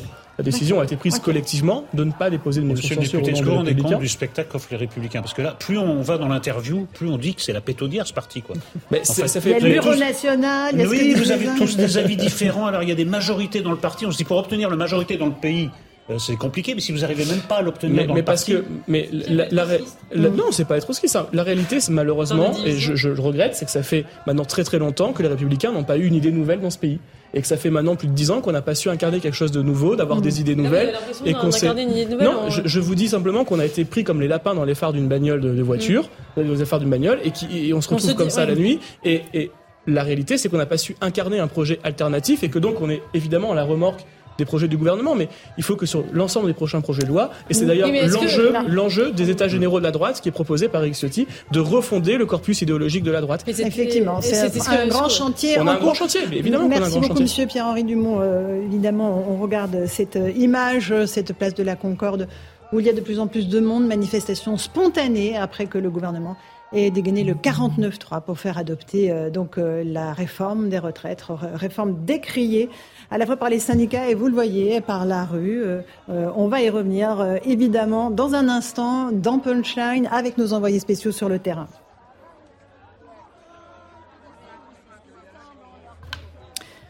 Bonsoir à tous et bonsoir à toutes. Bienvenue dans Punchline sur CNews et sur Europe 1. Le gouvernement provoque la colère des syndicats après avoir choisi le passage en force et donc le 49-3 pour faire adopter sa réforme des retraites sous les huées des oppositions. Les députés de la France insoumise ont entonné la Marseillaise en brandissant des pancartes. 64 ans, c'est non. Un coup d'éclat bien préparé pour protester contre la méthode et la réforme, avec des cris de démission pour ponctuer le discours d'Elisabeth Borne. Combien de temps la Première ministre va pouvoir rester à Matignon? Marine Le Pen réclame son départ en raison de l'échec que représente cette incapacité à faire voter le texte. Mais c'est aussi un échec pour le président Macron qui n'a pas réussi à rallier les votes des LR malgré les nombreuses concessions faites. Il a évoqué euh, des risques financiers trop grands pour la France afin de justifier cette décision du 49-3. On vous fait vivre en direct ce qui s'est passé au Parlement et maintenant dans la rue sur Europe 1 et sur CNews. Il y a des manifestations à Bordeaux, il y a Marseille, Paris. Les centrales syndicales doivent annoncer ce soir la suite à donner au mouvement. Laurent Berger de la CFDT annonce de nouvelles mobilisations, des mouvements de blocage s'annonce donc à nouveau dans toute la France, place de la Concorde. En ce moment même, des centaines de personnes se sont rassemblées de façon spontanée, donc juste devant l'Assemblée nationale, pour dire non à ce qu'ils appellent euh, une brutalisation du débat sur la réforme des retraites. Il est 18h, bienvenue si vous nous rejoignez sur Europe 1 et sur CNews. On va rejoindre tout de suite Place de la Concorde l'un de nos envoyés spéciaux, Augustin Donadieu avec Jean-Laurent Constantini. Euh, il y a de plus en plus de monde, Place de la Concorde. Euh, pour quelles raisons ces gens se sont mobilisés, Augustin? Eh bien, pour la raison qu'ils sont en train de scander depuis l'annonce du 49-3 par Elisabeth Borne à l'Assemblée nationale, c'est le retrait de la réforme, la démission du président Emmanuel Macron, mais également le soulèvement de la France pour contester cette réforme des retraites que tous ici euh, dénoncent. Une manifestation rejointe par énormément de jeunes, des syndicats euh, lycéens euh, notamment. Alors une ambiance bon enfant règne ici place de la Concorde avec beaucoup de chants, beaucoup de danse, mais ces jeunes ne sont pas décidés à quitter cette place. Ils veulent faire entendre leur voix, que les députés dans l'hémicycle les entendent. Beaucoup déplorent que les républicains en l'occurrence n'aient pas voté, n'aient pas été contre cette réforme des retraites. Ils veulent entendre faire, ils veulent entendre pardon leur, leur voix, mais ces manifestants comptent bien et bien de nouveau se mobiliser les, prochains week-ends en faisant grève. Ces salariés également qui veulent faire grève pour encore une fois faire entendre leur voix. Merci beaucoup Augustin Donadieu, Jean-Laurent Constantini. N'hésitez pas à revenir avec des manifestants qui nous expliquent euh, au micro euh, d'Europa NCNews euh, les raisons de leur présence. direction Bordeaux à présent, Antoine Estève et Jérôme Rampenou. là aussi, il y a du monde dans la rue avec une mobilisation importante, Antoine. Oui, effectivement, et surtout une mobilisation qui est désorganisée parce qu'il y avait à, l'origine un, appel à rassemblement sur les, allées de Tourny en plein centre de Bordeaux par les syndicats principaux de l'intersyndicale régionale, avec la CGT, Force ouvrière, les syndicats universitaires notamment. Et puis là, on assiste à bien à une division en deux cortèges. Vous voyez sur ces images de Jérôme Rampenou, avec principalement les jeunes euh, qui sont euh, au fond de, l'image en ce moment, qui sont en train de bouger euh, de l'endroit où ils devaient se rendre au départ, c'est-à-dire la permanence du député euh, Cazenave, le député de la première circonscription de la Gironde. Ils ont été stoppés par un, cordon de, policiers et là ils ont décidé de faire demi-tour pour aller retourner vers le centre-ville. Donc on attend de, savoir exactement quelles sont leurs motivations. Tout ce qu'on sait c'est qu'il y avait euh, une quinzaine, une vingtaine de jeunes qui ont mis des, cagoules tout à l'heure, euh, des cagoules noires. voilà, vous, allez peut-être les voir sur ces images. Donc il y, a un petit peu de provocation aussi hein, des deux côtés, hein, ça c'est sûr en ce moment. Merci beaucoup Antoine Estève, Jérôme Rampenou et pour nos auditeurs, effectivement on voit un cortège assez euh, assez voilà qui se qui s'étiole au, fil des rues à Bordeaux. Euh, on retourne évidemment avec euh, la place de la Concorde et ces centaines de personnes rassemblées. Fabien Villedieu nous a rejoint, représentant Sudrail. Bonsoir Monsieur Villedieu. Cette, ce 49-3 ne passe pas. Il y a du monde place de la Concorde, beaucoup de manifestants qui disent que c'est une brutalisation du débat. comment est-ce que vous le jugez, vous, les syndicats? Bah là, j'en viens là de place de la Concorde, là, justement parce que bah, on le juge mal, voilà. Euh, on a un gouvernement euh, qui n'écoute pas les manifestants, qui n'écoute pas les camps intermédiaires, qui n'écoute pas les syndicats, qui n'écoute pas l'opinion publique, et là qui est même pas capable d'avoir une majorité à l'Assemblée nationale. Voilà. Donc ça, euh, ça ne passe pas. Voilà. Moi, je vais vous dire un peu l'état d'esprit que j'avais. Mhm. S'il n'y avait pas eu le 49-3, je suis en Assemblée générale, je suis en grève tous les jours. On fait. Combien de jours de grève? Là, je suis à 10 jours de grève reconductible, mhm. plus 5 jours de temps fort, donc je suis à 15 jours de grève. Voilà. Euh, ça fait à peu près 1500 euros que j'ai mis euh, euh, pour combattre cette, réforme. Mhm. moi, l'état d'esprit que j'avais, c'est que demain, si la loi était passée, s'il y avait eu un, vote, mhm. démocratique, moi demain, je pense qu'on aurait repris le travail à la SNCF. Voilà, je vous le dis comme je le pense. Demain, là, avec le 49.3, demain, on appellera à reconduire la grève. On appellera à reconduire la grève. Et on appellera à généraliser la grève. Voilà. Le gouvernement, c'est pas possible. Il y a un moment donné, faut écouter les gens. Démocratie, moi, je ne suis euh, pas, un intellectuel comme on peut y avoir autour de la table, hein, mais j'ai regardé sur Google. Euh, euh, en, ancien grec, ça veut dire le pouvoir au peuple. Mhm. Tout simplement, le pouvoir au peuple. Et à un moment donné, il faut écouter les gens. Enfin, c'est pas possible. Quand est-ce qu'on écoute le peuple dans ce pays? Et, si le peuple n'est pas écouté, et eh ben voilà ce qui se passe. Louis de Ragnel. On vous répondra à l'élection législative. Bah non. C'est maintenant qu'on doit nous. Non, non, mais en fait, c'est l'éternel débat. Hein. à chaque bah, fois, c'est. Bah là, euh, c'est pas un débat là. Là, vous avez vu le monde, et je peux vous dire le monde qu'il y a dans la rue, mhm. euh, place de la Concorde. Si j'ai bien cru comprendre, ça se multiplie quasiment dans toutes les préfectures de France. Les gens, ils n'ont pas envie d'être écoutés dans deux ou trois ans. Ils veulent être écoutés maintenant. Et la démocratie, c'est écouter les gens, pas une fois tous les cinq ans. C'est que les gens, ça leur Alors, Jean-Sébastien Ferjou. Représentative, il y a des corps intermédiaires. Vous êtes syndicaliste et c'est très bien. On a besoin de syndicats comme on a besoin de partis politiques. Et on, je vous dis pas que je ne comprends pas du tout ce que vous dites, parce que moi, ça me paraît absurde de la part du gouvernement de bloquer le pays pour une réforme qui avait, à vrai dire, très peu d'intérêt budgétaire à proprement parler et dont on voit bien que le corps social n'en veut pas. Mais on ne peut pas dire que c'est un déni de démocratie, encore une fois. Qu'est-ce qui empêche le Parlement de voter une motion de censure, de renverser ce gouvernement-là et de contraindre Emmanuel Macron à une dissolution? Et là, on verra s'il y a une majorité alternative Jean-Sébastien Ferjou, du site Atlantico. Je passe la parole à Pierre-Henri Dumont, qui est député Les Républicains. Qu'est-ce qui vous empêche, Monsieur Dumont, euh, de voter euh, lundi une motion de censure si elle est déposée par quelqu'un qui vous convient, par Charles de Courson, moi, euh, par exemple Moi, je l'ai dit, hein, s'il y a une motion de censure qui est déposée par l'IOT, qui est un groupe Qu'est-ce que c'est l'IOT pour nos auditeurs C'est un, un groupe de centre droit, liberté et territoire, avec mmh. des UDI qui ont l'intention de déposer une motion de censure, moi je ne m'interdis pas et je, probablement que je la voterai, mhm. cette motion de, censure. Mais je, pense que le gouvernement aurait dû aller au vote. Mhm. C'est tout. On, a débattu. Quitte à être renversé. Quitte à être, quitte pas être renversé, être battu. Mais ça arrive en démocratie d'être battu. Euh, et puis s'il est battu, ça ne veut pas dire qu'il ne faut pas de réforme des retraites. Ça veut dire que cette réforme des retraites, vous l'avez parfaitement dit, et tu te réformes. Alors attendez, mais non, monsieur, Dumont terminé. C'est une réforme qui ne produisait au final plus beaucoup d'un point de vue financier. C'est une réforme. Bah, je dis pas le contraire, mais pourquoi? Parce que parce que c'est une réforme qui en fait n'était pas ambitieuse et ambitieuse, ça veut pas dire passer à 64, 65, 67 ans. Ambitieuse, ambitieuse, ambitieuse, mais ambitieuse, mais pardon, mais la base de départ est pas bonne. Et quand vous avez une base de départ, quand vous avez des fondations, fallait pas négocier alors, fallait pas essayer de dire au gouvernement. Je suis bien d'accord avec vous. D'Eugénie Basset du Figaro. Pardon, mais c'est quand même LR, euh, enfin, vous avez quand même euh, et Aurélien Pradi par exemple a essayé de négocier. Donc c'est bien qu'au départ, vous pensiez que cette réforme avait quand même du sens puisque vous aviez vous avez bah, essayé de la modifier dans votre sens. Au départ, on a une réforme qui nous est présentée. C'est pas nous qui mettons le projet de loi. C'est pas l'opposition au départ, vous étiez dans un souci de négociation, vous avez obtenu un certain nombre de choses. On essaye d'adoucir et manifestement, pour certains, le projet de loi n'a pas été assez adouci, pour d'autres, il n'était pas suffisant. Et le, projet de loi que la droite aurait présenté aurait probablement été totalement différent. Et je le répète, on est tous d'accord à droite pour dire qu'il faut une réforme des retraites. Mais on est tous aussi, je pense, d'accord pour dire, et c'est bien le sens de la motion qui a été votée par le bureau politique et qui a été euh, remis euh, sur la mm. question des carrières longues, c'est pas à ceux qui ont commencé tôt, qui travaillent le plus dur, de porter l'exclusivité de l'augmentation du temps de travail. Fabien Villedieu, quand vous entendez euh, les Républicains dire cela, ça va dans votre sens, évidemment? Bah, Écoutez, moi je ne suis pas du genre à voter républicain, mais en tout cas j'entends et je respecte voilà, ce que vous dites, parce que pour le coup je me dis qu'on a quand même des élus du peuple qui écoutent la population. Voilà.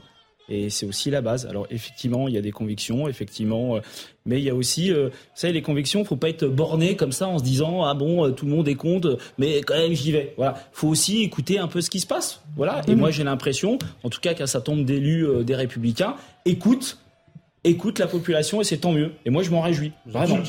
Eric Nolot. Mais j'en sais rien. Moi, je, je crois que c'était un syndicaliste qui expliquait qu'ils avaient entendu le message que ça pouvait leur coûter leur siège. Ce qui n'est pas tout à fait la même motivation.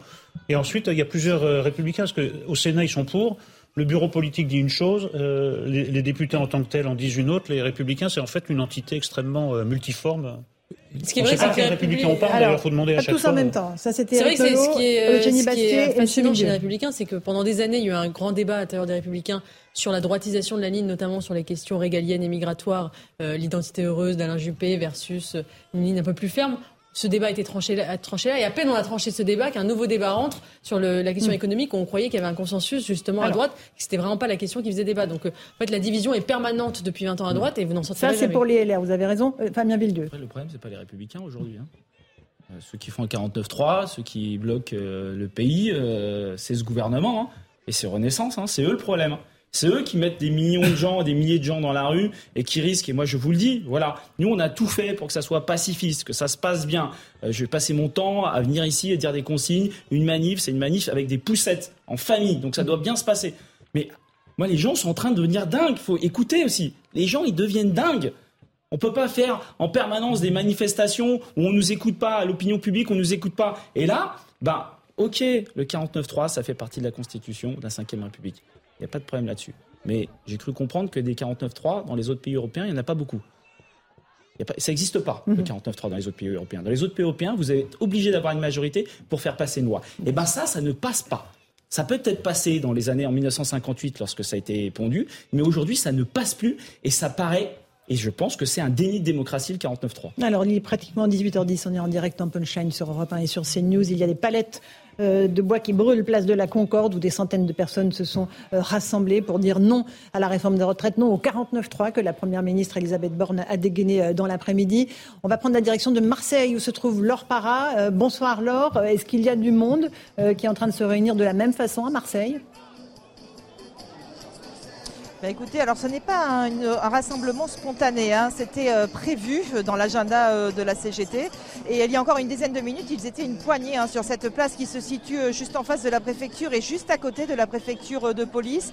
Ils arrivent par vagues, chacun derrière les bannières de leur syndicat. L'intersyndical est quasiment représenté. Hein. on voit la CFDT un peu plus loin, FSU, SNES, FO, évidemment la CGT. Et ils sont de plus en plus nombreux. Alors, je pense que l'état d'esprit est celui plus ou moins qu'on a rencontré hier euh, lors de la mobilisation, hein. c'est-à-dire qu'ils s'attendaient finalement à ce qu'il y ait euh, euh, ce 49-3. Globalement, j'ai discuté avec deux d'entre eux, ils ne sont pas franchement surpris par ce qui s'est passé cet après-midi, mais rien n'arrêtera leur détermination. Ils pensent que les choses peuvent encore évoluer et déjà, on imagine bien que l'intersyndicale qui doit se réunir va organiser plusieurs mobilisations spontanées ce soir, demain dans le département. Merci beaucoup Laure Para pour ces explications depuis Marseille, évidemment dans les Bouches-du-Rhône. Euh, on a évoqué Bordeaux. Il y a d'autres rassemblements dans d'autres villes. Fabien Villedieu, à votre connaissance? Bah, À ma connaissance, dans toutes les préfectures, il y a des rassemblements voilà, mmh. euh, pour venir dénoncer euh, à la fois ce passage en force et à la fois le fond, c'est-à-dire cette réforme que là, les Français ne veulent pas. Voilà. Mhm. Les Français ne veulent pas. Alors il y a d'autres pays où effectivement faire passer des réformes, c'est plus simple. Moi je suis prêt à l'entendre. Mais en France, on a des traditions. En France, on manifeste, on se met même en grève. Euh, il y a même des gens qui sont en grève reconductible. Bah, la France, c'est comme ça.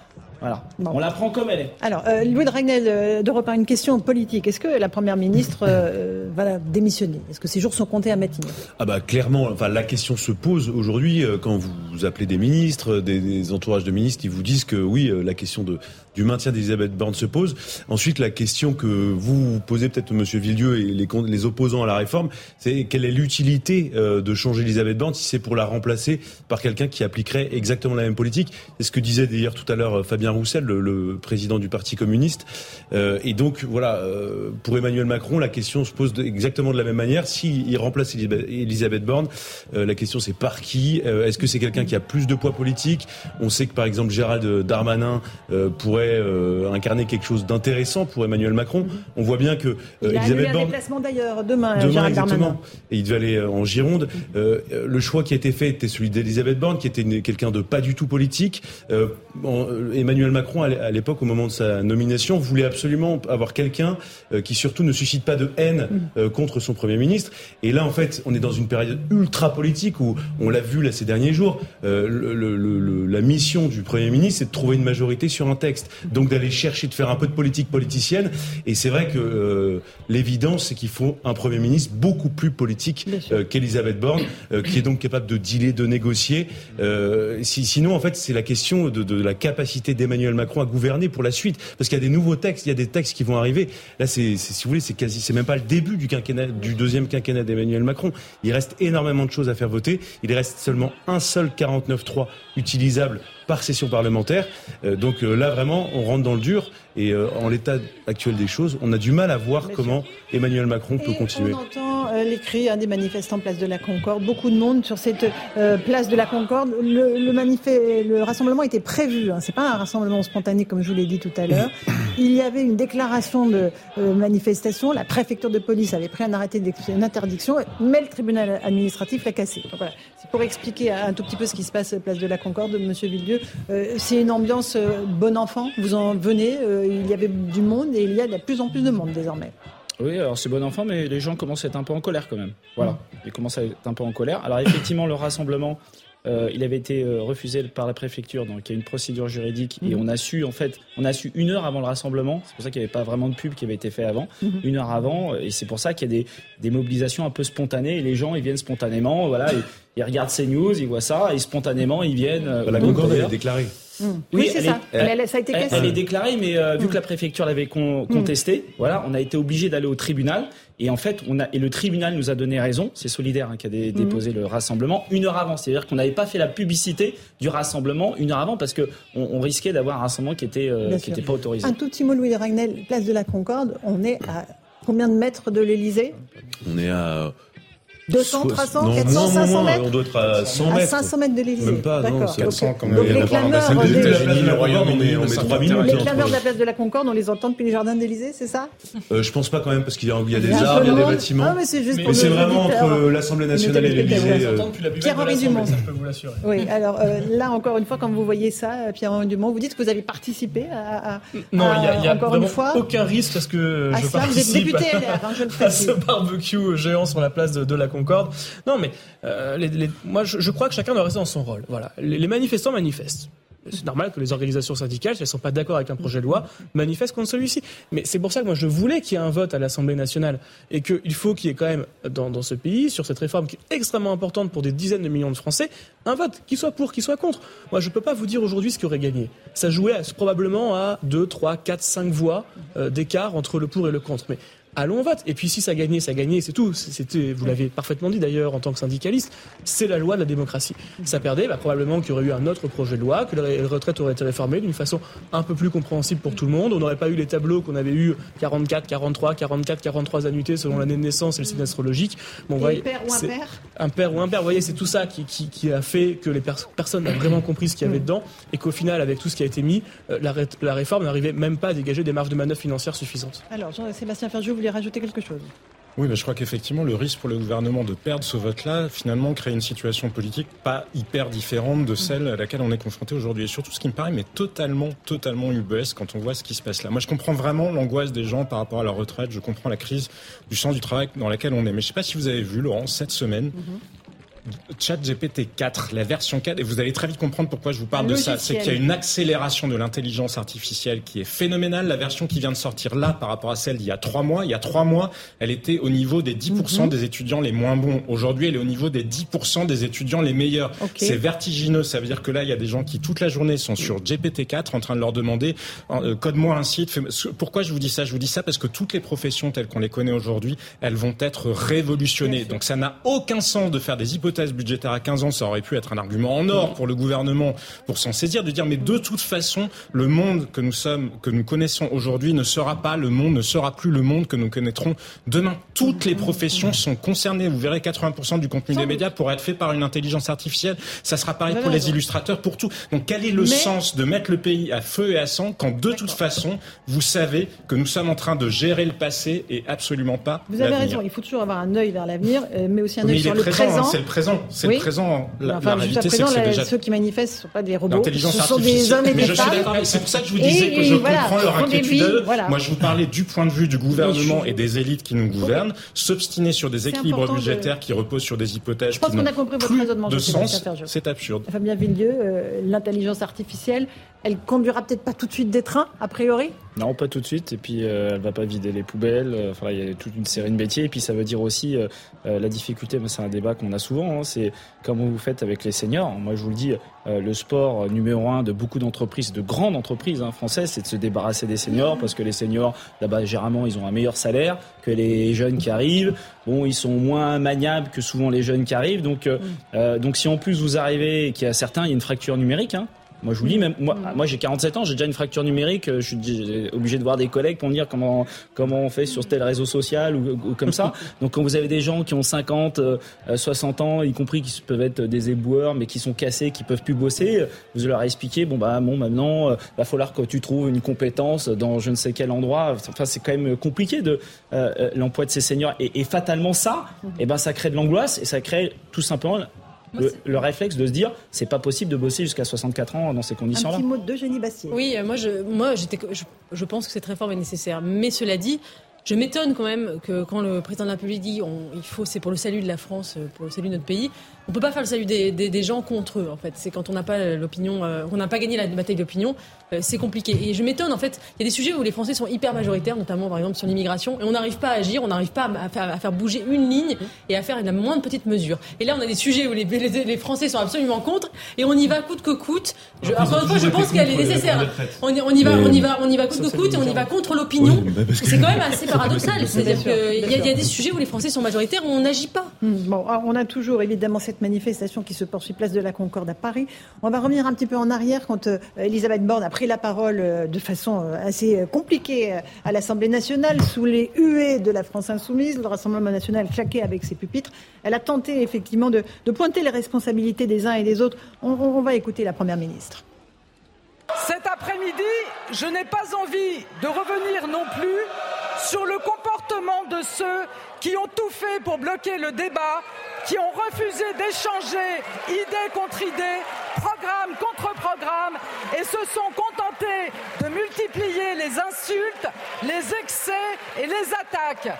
Et les cris, au moment même où je m'exprime, n'en sont qu'une preuve supplémentaire.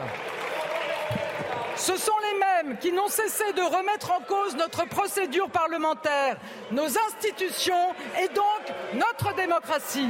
Enfin, cet après-midi, je n'ai pas envie de revenir sur le mutisme de ceux à l'extrême droite de cet hémicycle qui sont restés tapis dans l'ombre tout au long des débats, qui ont préféré se taire, profitant en silence des outrances des uns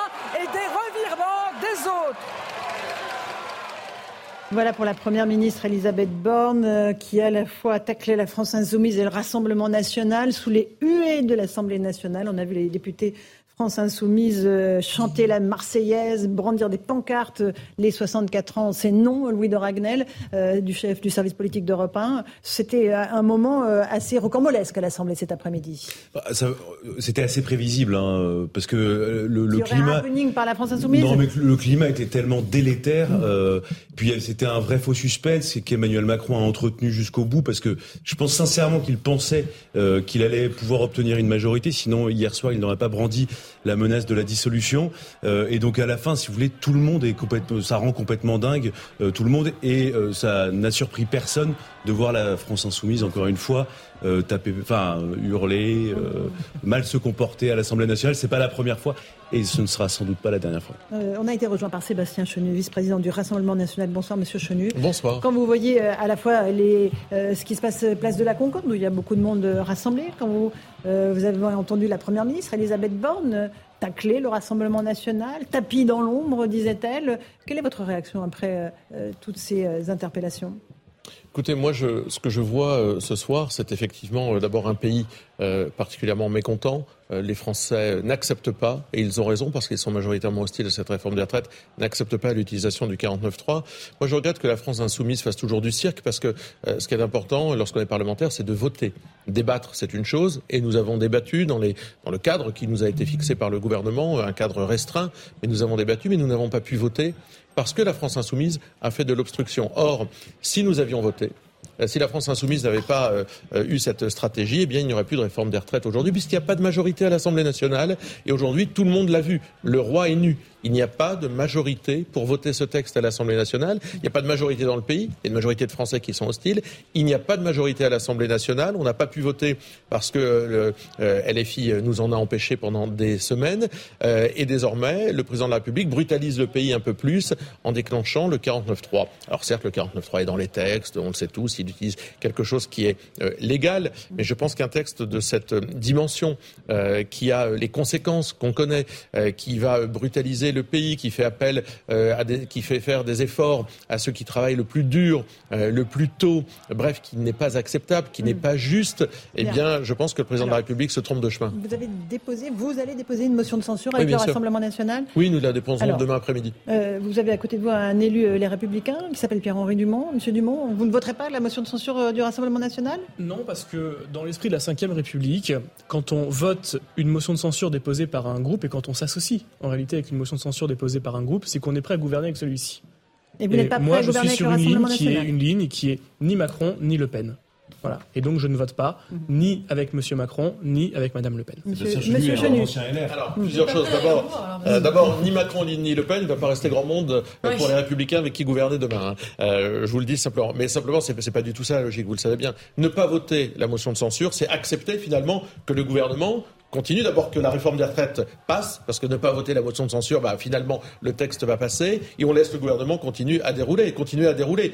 Donc c'est finalement, c'est, je termine, c'est un manque de courage incroyable que de ne pas aller euh, au vote de la motion de censure si vous n'avez pas envie de ce texte. C'est la dernière étape que nous ayons euh, à notre disposition, tous les parlementaires. Et on ne va pas gouverner demain si vous n'avez pas envie de gouverner avec nous. Je veux dire, c'est pas le problème. Nous, on ne cherche pas à vous faire dire ce que vous n'avez pas envie de dire. On propose une motion de censure et nous, on va voter celle des autres parce qu'on n'est pas sectaire, parce qu'on pense qu'il ne faut pas de cette réforme des retraites. Donc, euh, je veux dire, le pape aurait pu présenter une motion de censure devant l'Assemblée nationale que je l'aurais votée. Voyez-vous Donc, il ne s'agit pas de faire dire aux autres ce qu'ils n'ont pas envie de dire. Il s'agit de bloquer le gouvernement et, non, pas vraiment d'ailleurs.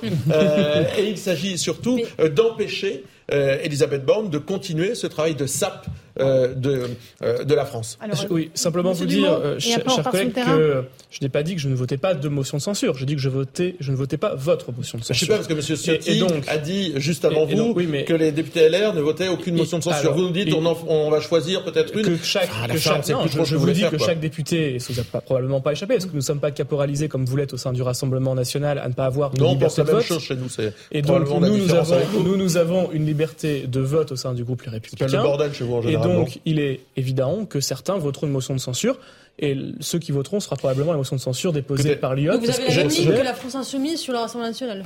Mais non, je ne vote pas les, je vote pas les motions de censure de la France Insoumise. Je, je, ne vote pas, je ne vote pas les motions de censure de la France Insoumise. Je ne pense pas, je ne pense pas qu'on puisse gouverner un pays par les extrêmes. Voilà, et que la situation qui est en train, qui est en train, bah si, quand on vote une motion de censure et qu'on signe des motions de censure avec tel ou tel parti, c'est qu'on est prêt à avoir un gouvernement alternatif avec ces pays. Non, non, pas tous en même temps, c'est incompréhensible pour nos auditeurs. Monsieur je pense que ce qui est dangereux en politique, c'est l'extrême lâcheté. Euh, quand on a des convictions, quand on pense quelque chose sur un texte, on va jusqu'au bout. C'est pas trouver des. Je, vous ai, mais je, viens, je viens de vous dire que j'étais prêt. je viens de vous dire que j'étais prêt à voter la motion de censure présentée par Monsieur de censure de qui vous voulez, pas du RN parce que vous bouchez le nez, etc. C'est pas beau, c'est pas bien, c'est pas grave. Nous, on va voter toutes les motions de censure. Tant mieux pour vous. On a compris que vous n'êtes pas d'accord et ça s'est vu à l'Assemblée nationale, croyez-moi. Jeanne Cancard, vous êtes sur la place de la Concorde. Qu'est-ce qui se passe autour de vous? Vous êtes avec Fabrice Elser. Oui, Laurence, la manifestation qui se poursuit ici, place de la Concorde, avec, euh, on va dire, euh, les plus jeunes des participants qui scandent certains slogans à l'encontre des forces de l'ordre, les, les, pompiers, les sapeurs-pompiers qui viennent d'arriver pour éteindre un petit feu qui avait été allumé ici sur cette place de la Concorde. Ce qui est frappant, c'est surtout la jeunesse, la jeunesse qui est présente ici pour manifester, pour, pour protester contre cette réforme qui, donc, a été, euh, où le 49.3 a été enclenché. Il faut savoir que ce rassemblement, eh bien, il était à l'origine des, des, c'était les syndicats qui étaient à l'origine de ce rassemblement. Ils avaient déclaré cette manifestation ici, place de la Concorde, mais il faut savoir que le préfet de police de Paris eh bien, avait pris un arrêté d'interdiction, sauf que le tribunal administratif eh bien, qui a été saisi par les syndicats a suspendu cet arrêt. Donc cette manifestation, elle est bien légale ici, elle a été déclarée place de la Concorde, mais ce que nous disent les jeunes ici, eh bien, c'est qu'ils ne pensaient pas qu'il y aurait autant de monde. On peut parler ici de quelques milliers de personnes qui sont présentes ici. Vous voyez en ce moment sur les images de Fabrice Elsner, donc euh, des, des grilles qui sont installées euh, entre les jeunes et les forces de l'ordre. Les forces de l'ordre qui sont présentes ici avec euh, en nombre, en nombre assez important. Les camions à eau sont sortis puisqu'il faut savoir évidemment que la manifestation au moment faudra bien qu'elle touche, touche à sa fin et qu'elle soit pour, pour évacuer ici les manifestants qui se trouvent ici, qui scandent beaucoup de slogans évidemment contre Emmanuel Macron, contre sa réforme et les manifestants qui nous disent qu'ils comptent continuer ce combat jusqu'au retrait définitif de la retraite de la réforme. Merci beaucoup Jeanne Cancard avec Fabrice Elsner, place de la Concorde, Fabien Villeneuve, représentant de Sudrail, euh, de plus en plus de monde et la colère qui monte, effectivement. Euh, oui, puis il y a des rassemblements partout, pas qu'à Paris. Il faut venir, voilà, faut venir à ces rassemblements. Il faut montrer c'est pas normal. Voilà, oui, c'est dans la Constitution, le 49.3, mais vu le contexte, vu la mobilisation, vu l'opinion publique, ne pas avoir aucune majorité nulle part, euh, ni à l'Assemblée nationale, euh, ni auprès des organisations syndicales. Enfin, ce n'est pas possible de n'écouter personne. Il n'écoute pas, excusez-moi, mais Monsieur le Président de la République n'écoute pas les organisations syndicales, il n'écoute pas l'opinion publique, il n'écoute pas les manifestants, il n'écoute même pas euh, les députés, parce que s'il les avait écoutés, bah, ça serait tranché dans un sens ou dans l'autre. On ne peut pas gouverner la France comme ça. Ce n'est pas possible. Voilà, donc le mieux, c'est d'apaiser les choses. Et pour commencer à apaiser les choses, c'est retirer sa loi. Allez, il est 18h30 pratiquement. On est en direct sur CNews et sur Europe 1. On vit cette folle journée politique euh, avec euh, le gouvernement qui a donc euh, choisi l'option du 49-3 pour faire passer sa réforme des retraites. Un passage en force violemment critiqué par les oppositions, notamment par la France insoumise. On va revivre ces moments de grande tension au Parlement avec Vincent Fernandez et on se retrouve en direct dans un instant. Alors qu'Elisabeth Borne doit s'exprimer, les députés NUPES entonnent la Marseillaise, debout. Dans leurs mains des pancartes où il est inscrit 64 ans, c'est non. Une suspension de séance est annoncée. La séance est suspendue pour deux minutes. Retour dans l'hémicycle, Elisabeth Borne prend finalement la parole et annonce l'utilisation du 49.3 sous les huées et les appels à la démission. Sur le fondement de l'article 49, alinéa 3 de la Constitution, j'engage la responsabilité de mon gouvernement. Dans son discours, la Première ministre s'en prend à ces mêmes élus. Je n'ai pas envie de revenir non plus sur le comportement de ceux qui ont tout fait pour bloquer le débat et se sont contentés de multiplier les insultes, les excès et les attaques. Ainsi qu'au député Rassemblement national. Je n'ai pas envie de revenir sur le mutisme de ceux à l'extrême droite de cet hémicycle qui sont restés tapis dans l'ombre. À la fin du discours, Mathilde Panot dénonce le passage en force du gouvernement. Et je vais vous dire aujourd'hui que nous sommes dans un basculement autoritaire. Aujourd'hui commence le premier jour du reste du quinquennat d'Emmanuel Macron, de la fin du quinquennat d'Emmanuel Macron. Et nous le disons à toutes celles et ceux qui se mobilisent dans le pays. Rien n'est fini. Au même moment, à quelques pas de là, Marine Le Pen prend aussi la parole et réclame la démission d'Elisabeth Borne. Je pense que Mme Borne aurait dû terminer son laïus en disant qu'elle partait, euh, car il s'agit là d'un constat d'échec majeur, mais pas seulement pour elle. Allez, soyons justes et soyons honnêtes. C'est un constat d'échec majeur pour Emmanuel Macron. Des motions de censure transpartisanes seront déposées prochainement. Merci beaucoup Vincent Fernandez. Elodie Huchard, vous êtes toujours à l'Assemblée nationale avec Olivier Gangloff. Euh, Elisabeth Borne euh, ne souhaitait pas ce 49-3. Euh, expliquez-nous ce qu'elle a dit en début d'après-midi au président des groupes parlementaires.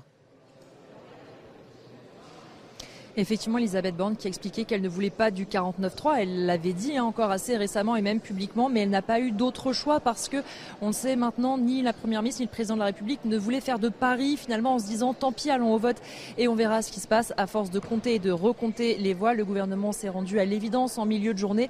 Clairement, le compte n'y était pas. Elisabeth Borne s'en est d'ailleurs justifiée hein, devant les députés de l'intergroupe Renaissance, Modem et Horizon. Une Première ministre très émue, me disait un participant quasiment en larmes qui explique qu'elle a dû être obligée de recourir au 49.3, de prendre cette décision dans les dernières minutes. On l'a vu, les ministres sont même arrivés en retard aujourd'hui pour la séance. Et puis une première ministre qui explique aussi que maintenant le vrai vote, ça va être celui de la motion de censure et elle regarde de très près le vote des républicains, ceux à qui on a tant concédé sur cette réforme et pourtant ceux qui n'ont pas su faire voter leur groupe en faveur de cette réforme.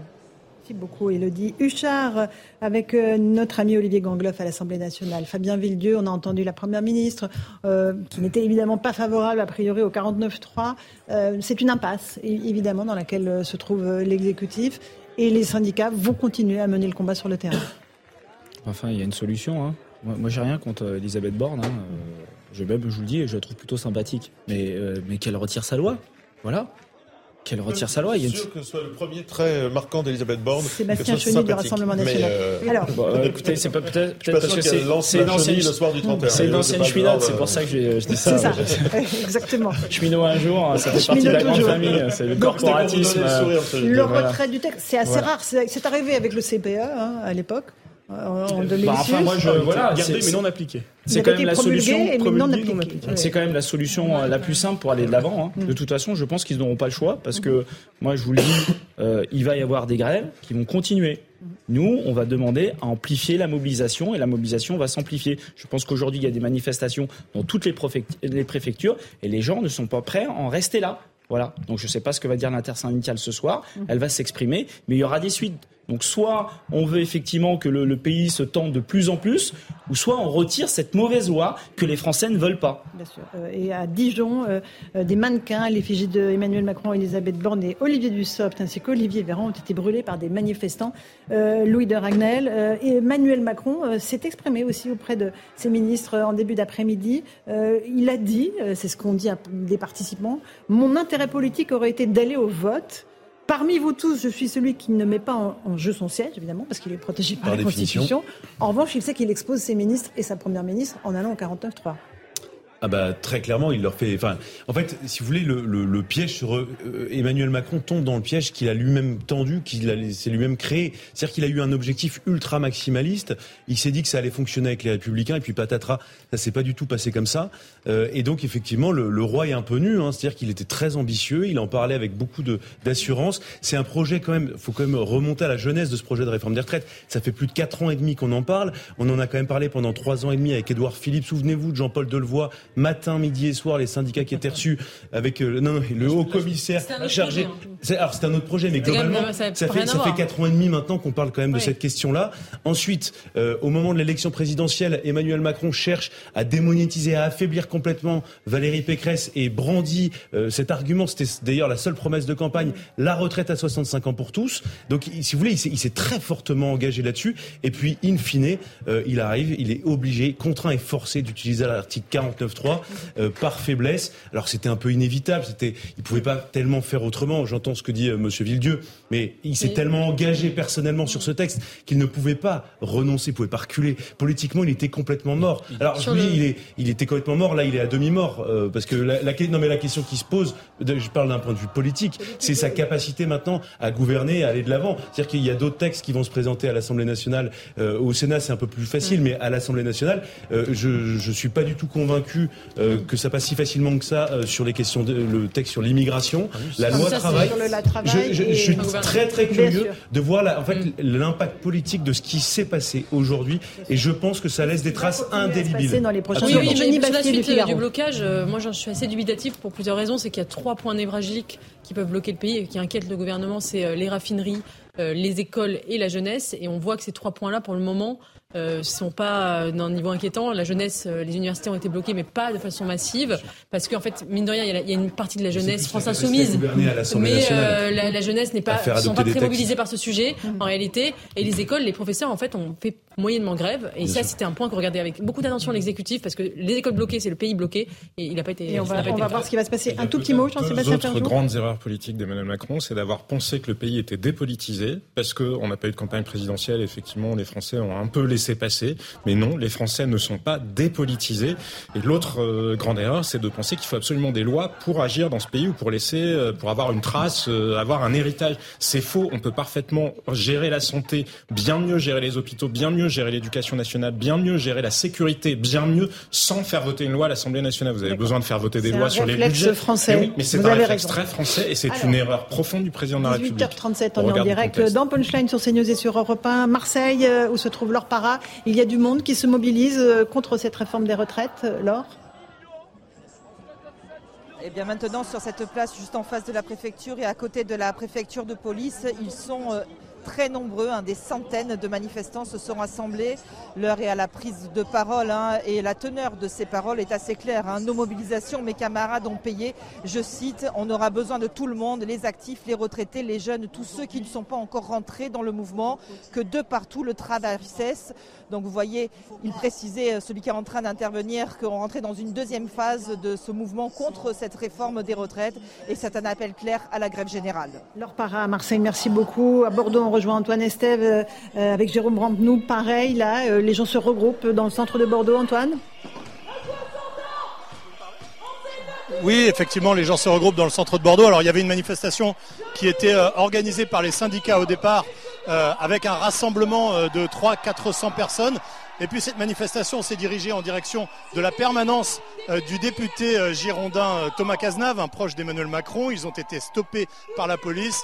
Et là, le cortège s'était lancé maintenant dans les rues de Bordeaux pour un, voilà, un grand cortège en direction de la place de la Victoire. Alors, il y a effectivement, on sent bien une séparation très importante en ce moment et, visible en tout cas en face de nous entre les syndicats d'un côté qui restent en queue de cortège et des jeunes, une cinquantaine de jeunes cagoulés qui sont à l'avant, qui renversent des poubelles, qui essayent de mettre le feu à des poubelles notamment, qui renversent aussi des éléments de chantier, euh, des barrières, qui essayent de créer des barrières.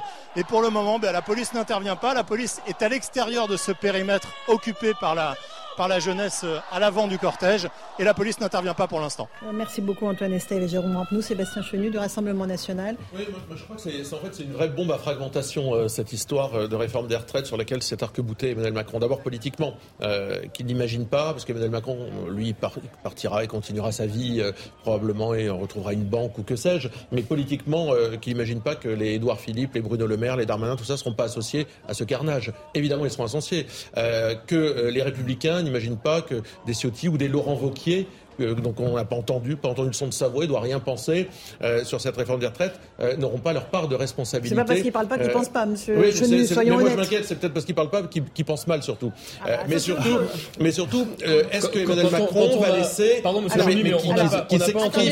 Il va terminer puis après je vous passe la parole.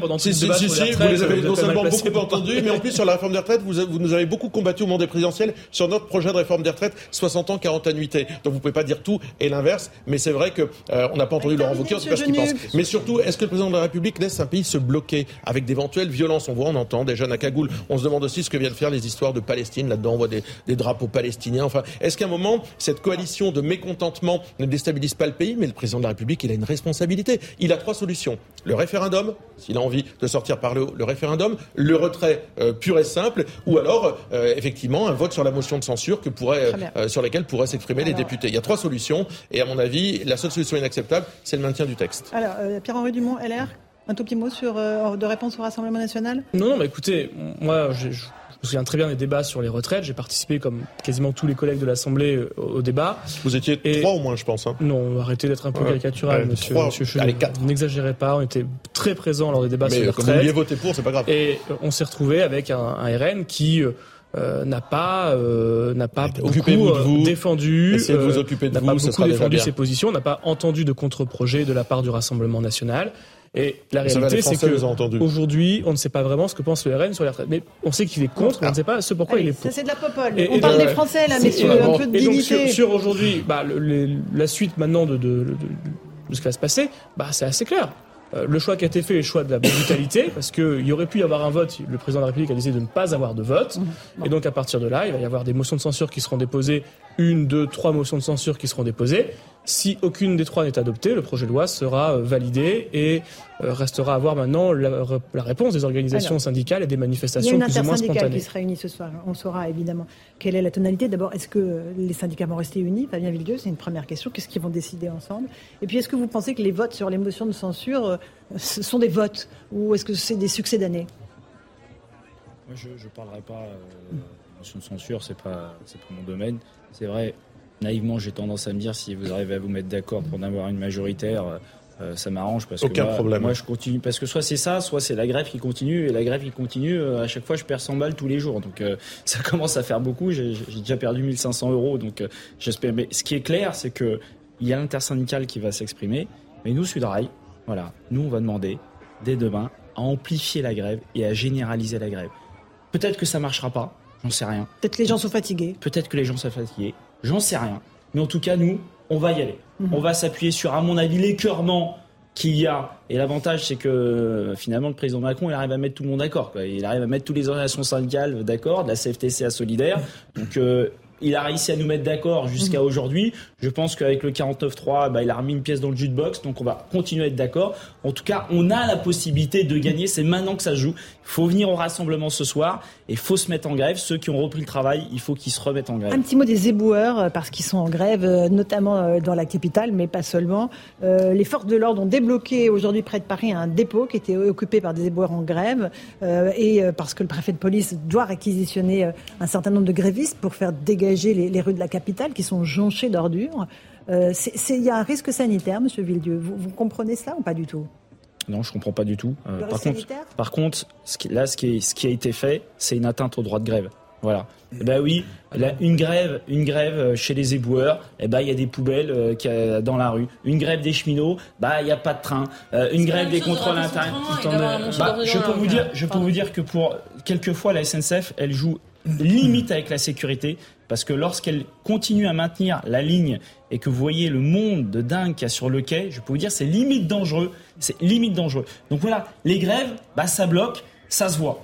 Voilà. Et des éboueurs qui sont les personnes, excusez-moi, juste je finis, les personnes qu'on a applaudi il y a à peine deux ans en disant bravo, c'est bien ce que vous faites euh, de récupérer les poubelles. Et eh ben en, guise de réponse, en guise de remerciement du gouvernement, ils ont eu quoi? Et eh ben on vous propose de travailler, enfin on vous propose pas d'ailleurs, on vous impose de travailler deux ans de plus. Et eh ben je comprends qu'ils soient en grève et je comprends qu'ils soient en colère. Et ce qui s'est passé, et ben c'est une atteinte au droit de grève. Euh, Monsieur Dumont, et C'est parfaitement normal que le préfet de police réquisitionne pour évacuer les poubelles euh, qui sont entassées depuis plusieurs jours maintenant dans certains arrondissements de Paris.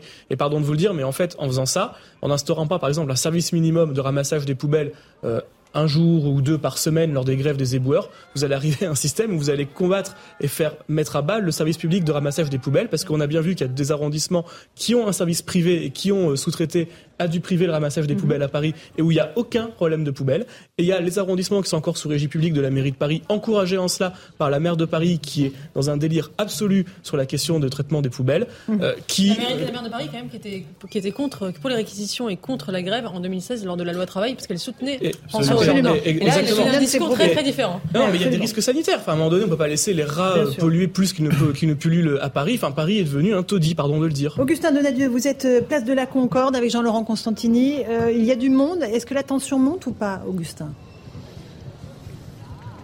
Oui, la tension est montée euh, un tout petit peu il y a maintenant quelques, quelques minutes, puisqu'effectivement, quelques jeunes, black bloc, visage euh, cagoulés, cachés, eh bien, ont mis le feu à des palettes, ont pris des barrières de chantier pour monter des barricades et quelques jets de projectiles, effectivement, ont été projetés euh, sur les forces de l'ordre. Alors, ces manifestants, ils sont plusieurs milliers, hein, quelques milliers quand même ici, place de la Concorde.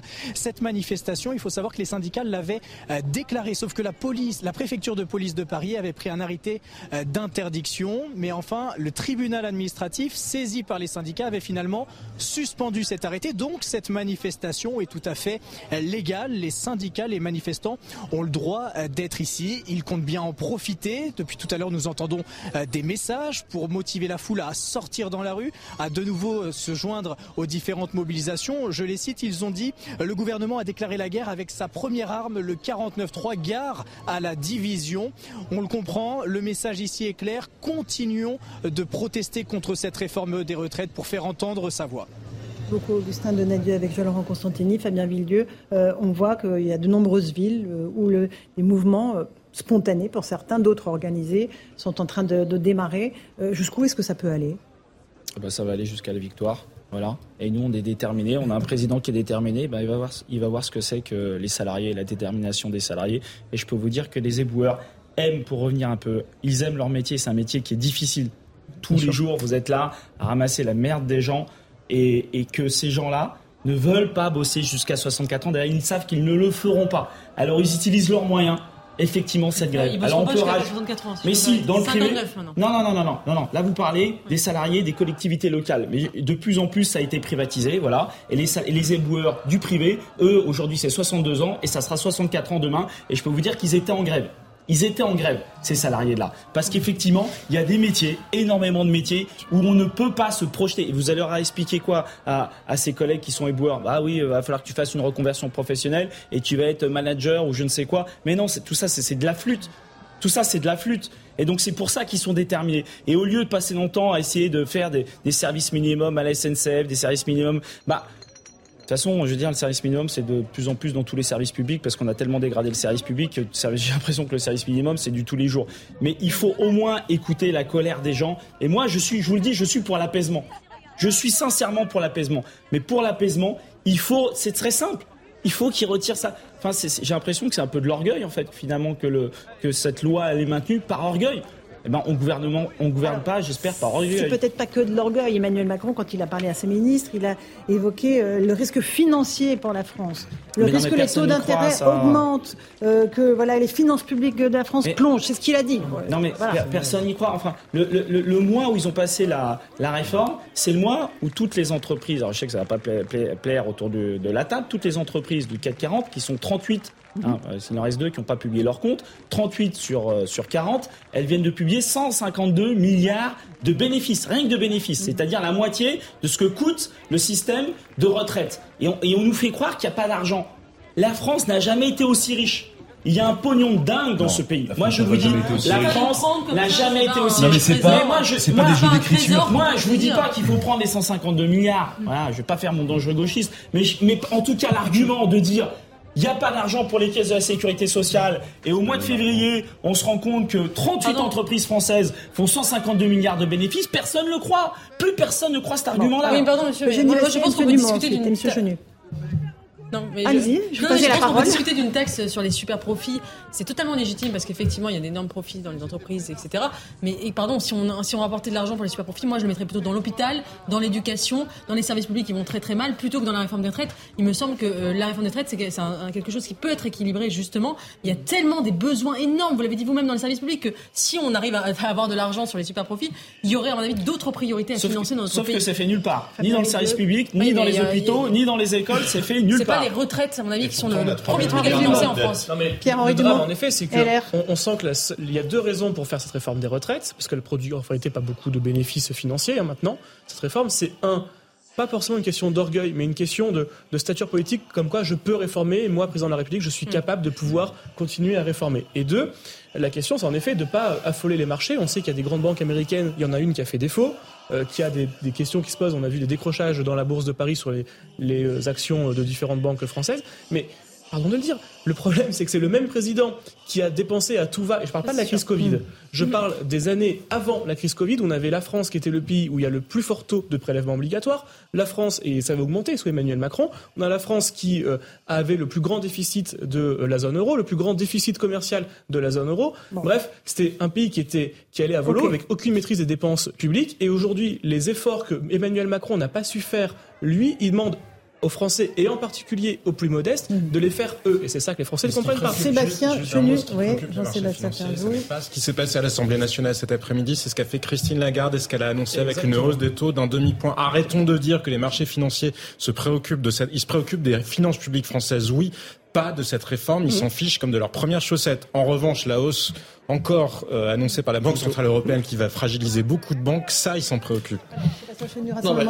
Emmanuel Macron a fait cette réforme des retraites pour être le bon élève de l'Union européenne en échange du plan de relance. Enfin, je veux dire, tout le monde le sait aujourd'hui, ça a été même reconnu par un certain nombre de gens de la majorité. Euh, voilà, le Mozart de la finance, euh, ben, il joue faux. Qu'est-ce que vous voulez? On n'a jamais eu un président qui a plus endetté le pays sans de l'autre côté que les services publics se portent mieux. Où passe ce fric qu'on ponctionne aux Français du matin au soir Donc Emmanuel Macron est un très mauvais gestionnaire. Alors maintenant, il agite euh, le chiffon rouge. Attention, vous allez voir, euh, tout va se dégrader. Enfin, ils n'ont cessé de nous raconter n'importe quoi. C'est ça, réforme des retraites, qui va coûter cher, qui va avoir un coût social excessivement important. Quand on va pousser des gens à aller jusqu'à 64 ans, ils n'iront pas. Certains vont arrêter, donc il y aura un coût social euh, sur de santé. D'autres seront au chômage, et donc il y aura un coût, là encore, social du traitement social du chômage. Donc on sait très bien que non seulement cette réforme des retraites et le texte de la CMP voté hier, il alourdit encore la note. Donc on sait très bien que cette réforme des retraites, elle ne remplit pas non plus ses objectifs euh, d'équilibre budgétaire. En fait, ça devient un point d'orgueil du président de la République. Il veut montrer euh, qu'il fait passer un texte et il est prêt à tout pour le faire passer. Il va laisser un champ de ruines dans le pays. Euh, Jeanne Cancard, vous êtes place de la Concorde à Paris où des centaines de manifestants se sont rassemblés avec Fabrice Elsner. Où êtes-vous et que se passe-t-il autour de vous? Alors là, ce que vous voyez en ce moment à l'image, Laurent, c'est bien ce sont euh, les dizaines de forces de l'ordre qui sont en ce moment positionnées face à cette place de la Concorde, face aux quelques milliers de manifestants qui sont présents en ce moment ici, en majorité des jeunes. Alors on peut dire que c'est un petit peu un entre-deux. Vous avez quelques projectiles qui sont envoyés euh, sur euh, les forces de l'ordre, quelques insultes qui volent, mais pour l'instant, eh bien, l'ambiance reste assez calme, même s'il y a parfois quelques petits moments de tension avec quelques manifestants qui érigent comme une barricade entre eux et les forces de l'ordre. Mais sinon, derrière, on entend entend la musique, on entend les slogans, des slogans évidemment contre le gouvernement, contre Elisabeth Borne, contre Emmanuel Macron, la plupart qui réclament leur démission. Et puis aussi, ce qu'il y a sur toutes les lèvres ici dans cette manifestation, c'est forcément l'article 49.3, le 49.3 qui finalement, pour ces manifestants, eh bien, est une raison de plus de venir ici descendre dans la rue. Ces manifestants qui étaient aussi appuyés tout à l'heure de la présence de certains députés. On a vu Jean-Luc Mélenchon qui était présent ici. On a aussi vu euh, Mathilde de Panot qui sont venus ici, une, un rassemblement euh, à l'initiative des syndicats, des principaux syndicats qui étaient là en début euh, de cortège. Et pour l'instant, là, la manifestation, va se dérouler encore, on l'espère évidemment, dans le calme. Il y a souvent des, des, des, des, clappings qui sont, qui sont entonnés par, par ces jeunes qui souhaitent se faire entendre et qui souhaitent même parfois pour certains eh bien, continuer des blocus ou d'autres actions coup de poing pour se faire entendre alors que là en ce moment vous voyez à l'image bon, quelques projectiles qui volent même si on le rappelle pour l'instant ça se déroule dans le calme. Merci beaucoup Jeanne Cancard euh, et euh, Fabrice Elsner sur Place Place de la Concorde. Fabien Villedieu de Sudrail, vous avez toujours prôné la non-violence depuis qu'on vous reçoit sur ces plateaux. Il y a un risque néanmoins qu'il y ait une radicalisation dans les futures mobilisations. Euh, C'est un risque que, vous prenez en compte? Oui, je, pense que président a une capacité de, de, rendre les gens complètement dingues. Euh, il est assez fort de ce point de vue-là. Euh, nous, on a toujours prôné euh, les manifestations, les manifestations pacifistes. Mais le, le problème, c'est quand vous faites des démonstrations de force, on a fait quand même quatre manifestations à plus d'un million de personnes en l'espace de deux mois. Et en fait, on voit que le gouvernement ne, ne bouge pas et qu'à qu côté euh, des collègues me disent mais regarde les gilets jaunes ils étaient euh, dix fois moins nombreux que vous euh, ils ont tout cassé et ils ont eu 13 milliards bah moi des fois je sèche en termes d'arguments voilà, moi je vous le dis, je sèche un peu en termes d'arguments. Non, faut continuer à manifester pacifistement, de façon pacifique et tout, l'avion. Mais voilà, il y a un moment donné, il faut, écouter les corps intermédiaires. En plus, on avait fait un bilan après les, gilets jaunes. On dit oui, il faut remettre les corps intermédiaires au centre si on veut pas que on ait à nouveau des gilets jaunes. Et puis patatrac, la première réforme d'envergure, eh ben Emmanuel Macron fait du Macron, il les met de côté il y va bille en tête. Et voilà le résultat avec euh, ces manifestants qui sont euh, non seulement dans la capitale, mais aussi à Bordeaux, euh, à Lyon, à Dijon, à Marseille. Beaucoup de monde dans les rues ce soir. Évidemment, on continue à suivre ces mobilisations en direct, puisque, encore une fois, Elisabeth Borne a fait usage de son 49-3 cet après-midi à l'Assemblée, une forme de brutalisation des débats. C'est ce que dénoncent en tout cas les, les oppositions qui étaient vent debout lorsqu'elle a prononcé son discours, un discours prononcé sous les huées avec une Marseillaise qui a été entonnée du côté de la France insoumise. Voilà, euh, on va bientôt euh, dire euh, merci à nos auditeurs d'Europe 1 qui vont retrouver dans un instant Raphaël de Volvé pour Europe 1 soir. Nous, on reste sur CNews évidemment. Voilà, avec ces images de la place de la Concorde, avec des dizaines de manifestants, Louis de Ragnel, on est symboliquement à quelques centaines de mètres de l'Élysée. Euh, évidemment, euh, cette journée va rester, euh, va marquer le second quinquennat d'Emmanuel Macron. Qu'est-ce qui peut se passer par la suite? Parce que euh, politiquement ou dans la rue, vous voulez dire? Les deux, mon ami. Bah, alors, le risque, c'est quand même, euh, bah là en fait, c'est des mouvements qui. Alors il y en a certains qui sont très organisés, d'autres euh, spontanés. Ceux qui sont organisés, c'est par les syndicats et spontanés, bah, par définition, c'est des gens qui se lèvent et qui s'organisent entre eux. le risque, c'est la paralysie à, à court, moyen terme. Alors c'est une paralysie qu'on a un peu vécu, un peu connu ces dernières semaines avec euh, les grèves, avec euh, le blocage du pays, mais qui n'a pas, non plus été un blocage total. Euh, et ensuite, politiquement, ce qui est très compliqué, c'est que Emmanuel Macron a beaucoup moins d'autorité qu'il ne pensait en avoir. Sa parole par, porte beaucoup moins. Et puis surtout, il suscite beaucoup plus de haine. C'est-à-dire que le 49.3, ce qu'il faut bien comprendre, c'est que oui, bien sûr, c'est légal, c'est dans la Constitution, et voilà, c'est à la disposition de tout gouvernement.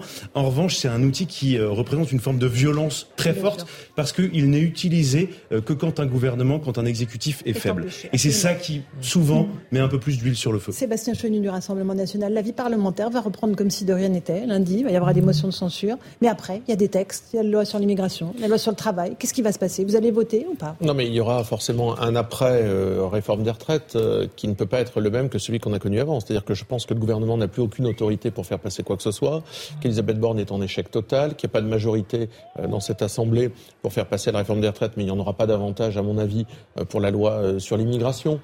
Parce que je pense que ni la NUPES, je ne sais pas ce que font les Républicains cette fois-ci, mais en tout cas ni, ni le Rassemblement national ne le voteront. je pense que ça déraillera encore. Donc voilà, on est avec une majorité qui n'en est pas une, qui est relative, on l'a dit, et qui n'a plus les moyens de gouverner le pays. Aujourd'hui, le pays est en émoi. Emmanuel Macron a une très forte responsabilité, mais je vais vous dire mon sentiment profond. On a l'impression qu'il se contrefiche euh, de ce que les Français euh, lui disent, lui demandent. Euh, les Français lui font passer des messages de toutes les façons, de mhm. façon par les corps intermédiaires, de façon sympathique ou moins sympathique. Rien ne bouge. C'est un président qui est sourd à la colère des Français, mais qui n'aime pas son peuple. Pierre-Henri Dumont, les Républicains, vous voterez les prochains textes comme comme s'il ne s'était rien passé. Non, mais à part cette, ce projet de loi qui évidemment est très symbolique, il n'y a pas eu de blocage de l'ensemble des textes depuis le mois de juillet la quasi-totalité des textes est passée. budgétaires aussi.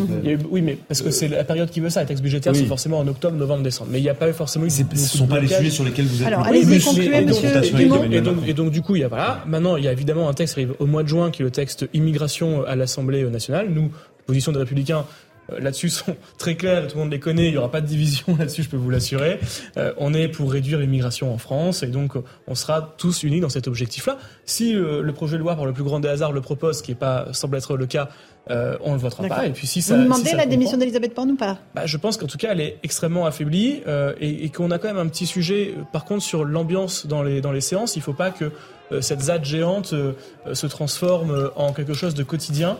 Et euh, en tout cas, moi je note qu'il y a un point positif, c'est qu'on a pu s'apercevoir que les députés de la France Insoumise ont peut-être pu apprendre la Marseillaise, quelque chose de, positif qu'on peut retirer oh, à l'issue de cette... Non, parce que peut-être pas nécessaire. Parce qu'il y, y, a quelques semaines, quand les députés euh, se sont, se sont levés, dans notre pays. non, quand les députés se sont levés pour chanter la Marseillaise, on a mm. presque eu des huées de la part de la France Insoumise à ce moment-là. Fabien Villedieu, les mobilisations continuent en un mot. Bah, les mobilisations s'amplifient. Voilà, mm. cette affaire n'est pas terminée, le match n'est pas plié. Et je pense que le 49-3 a remis une pièce dans le jukebox et on va euh, voilà, là, on est, on est déterminé. On est déterminé, on a la population avec nous, il y a des rassemblements partout, il y aura des assemblées générales à la SNCF, mais pas seulement. Et nous, au Sudrail, on appellera à amplifier la mobilisation. Merci à tous d'avoir participé à cette édition spéciale de Punchline sur CNews. Merci à toutes les équipes sur le terrain. Et en régie, tout de suite, Christine Kelly et ses invités pour Face à l'info. Bonne soirée sur notre antenne.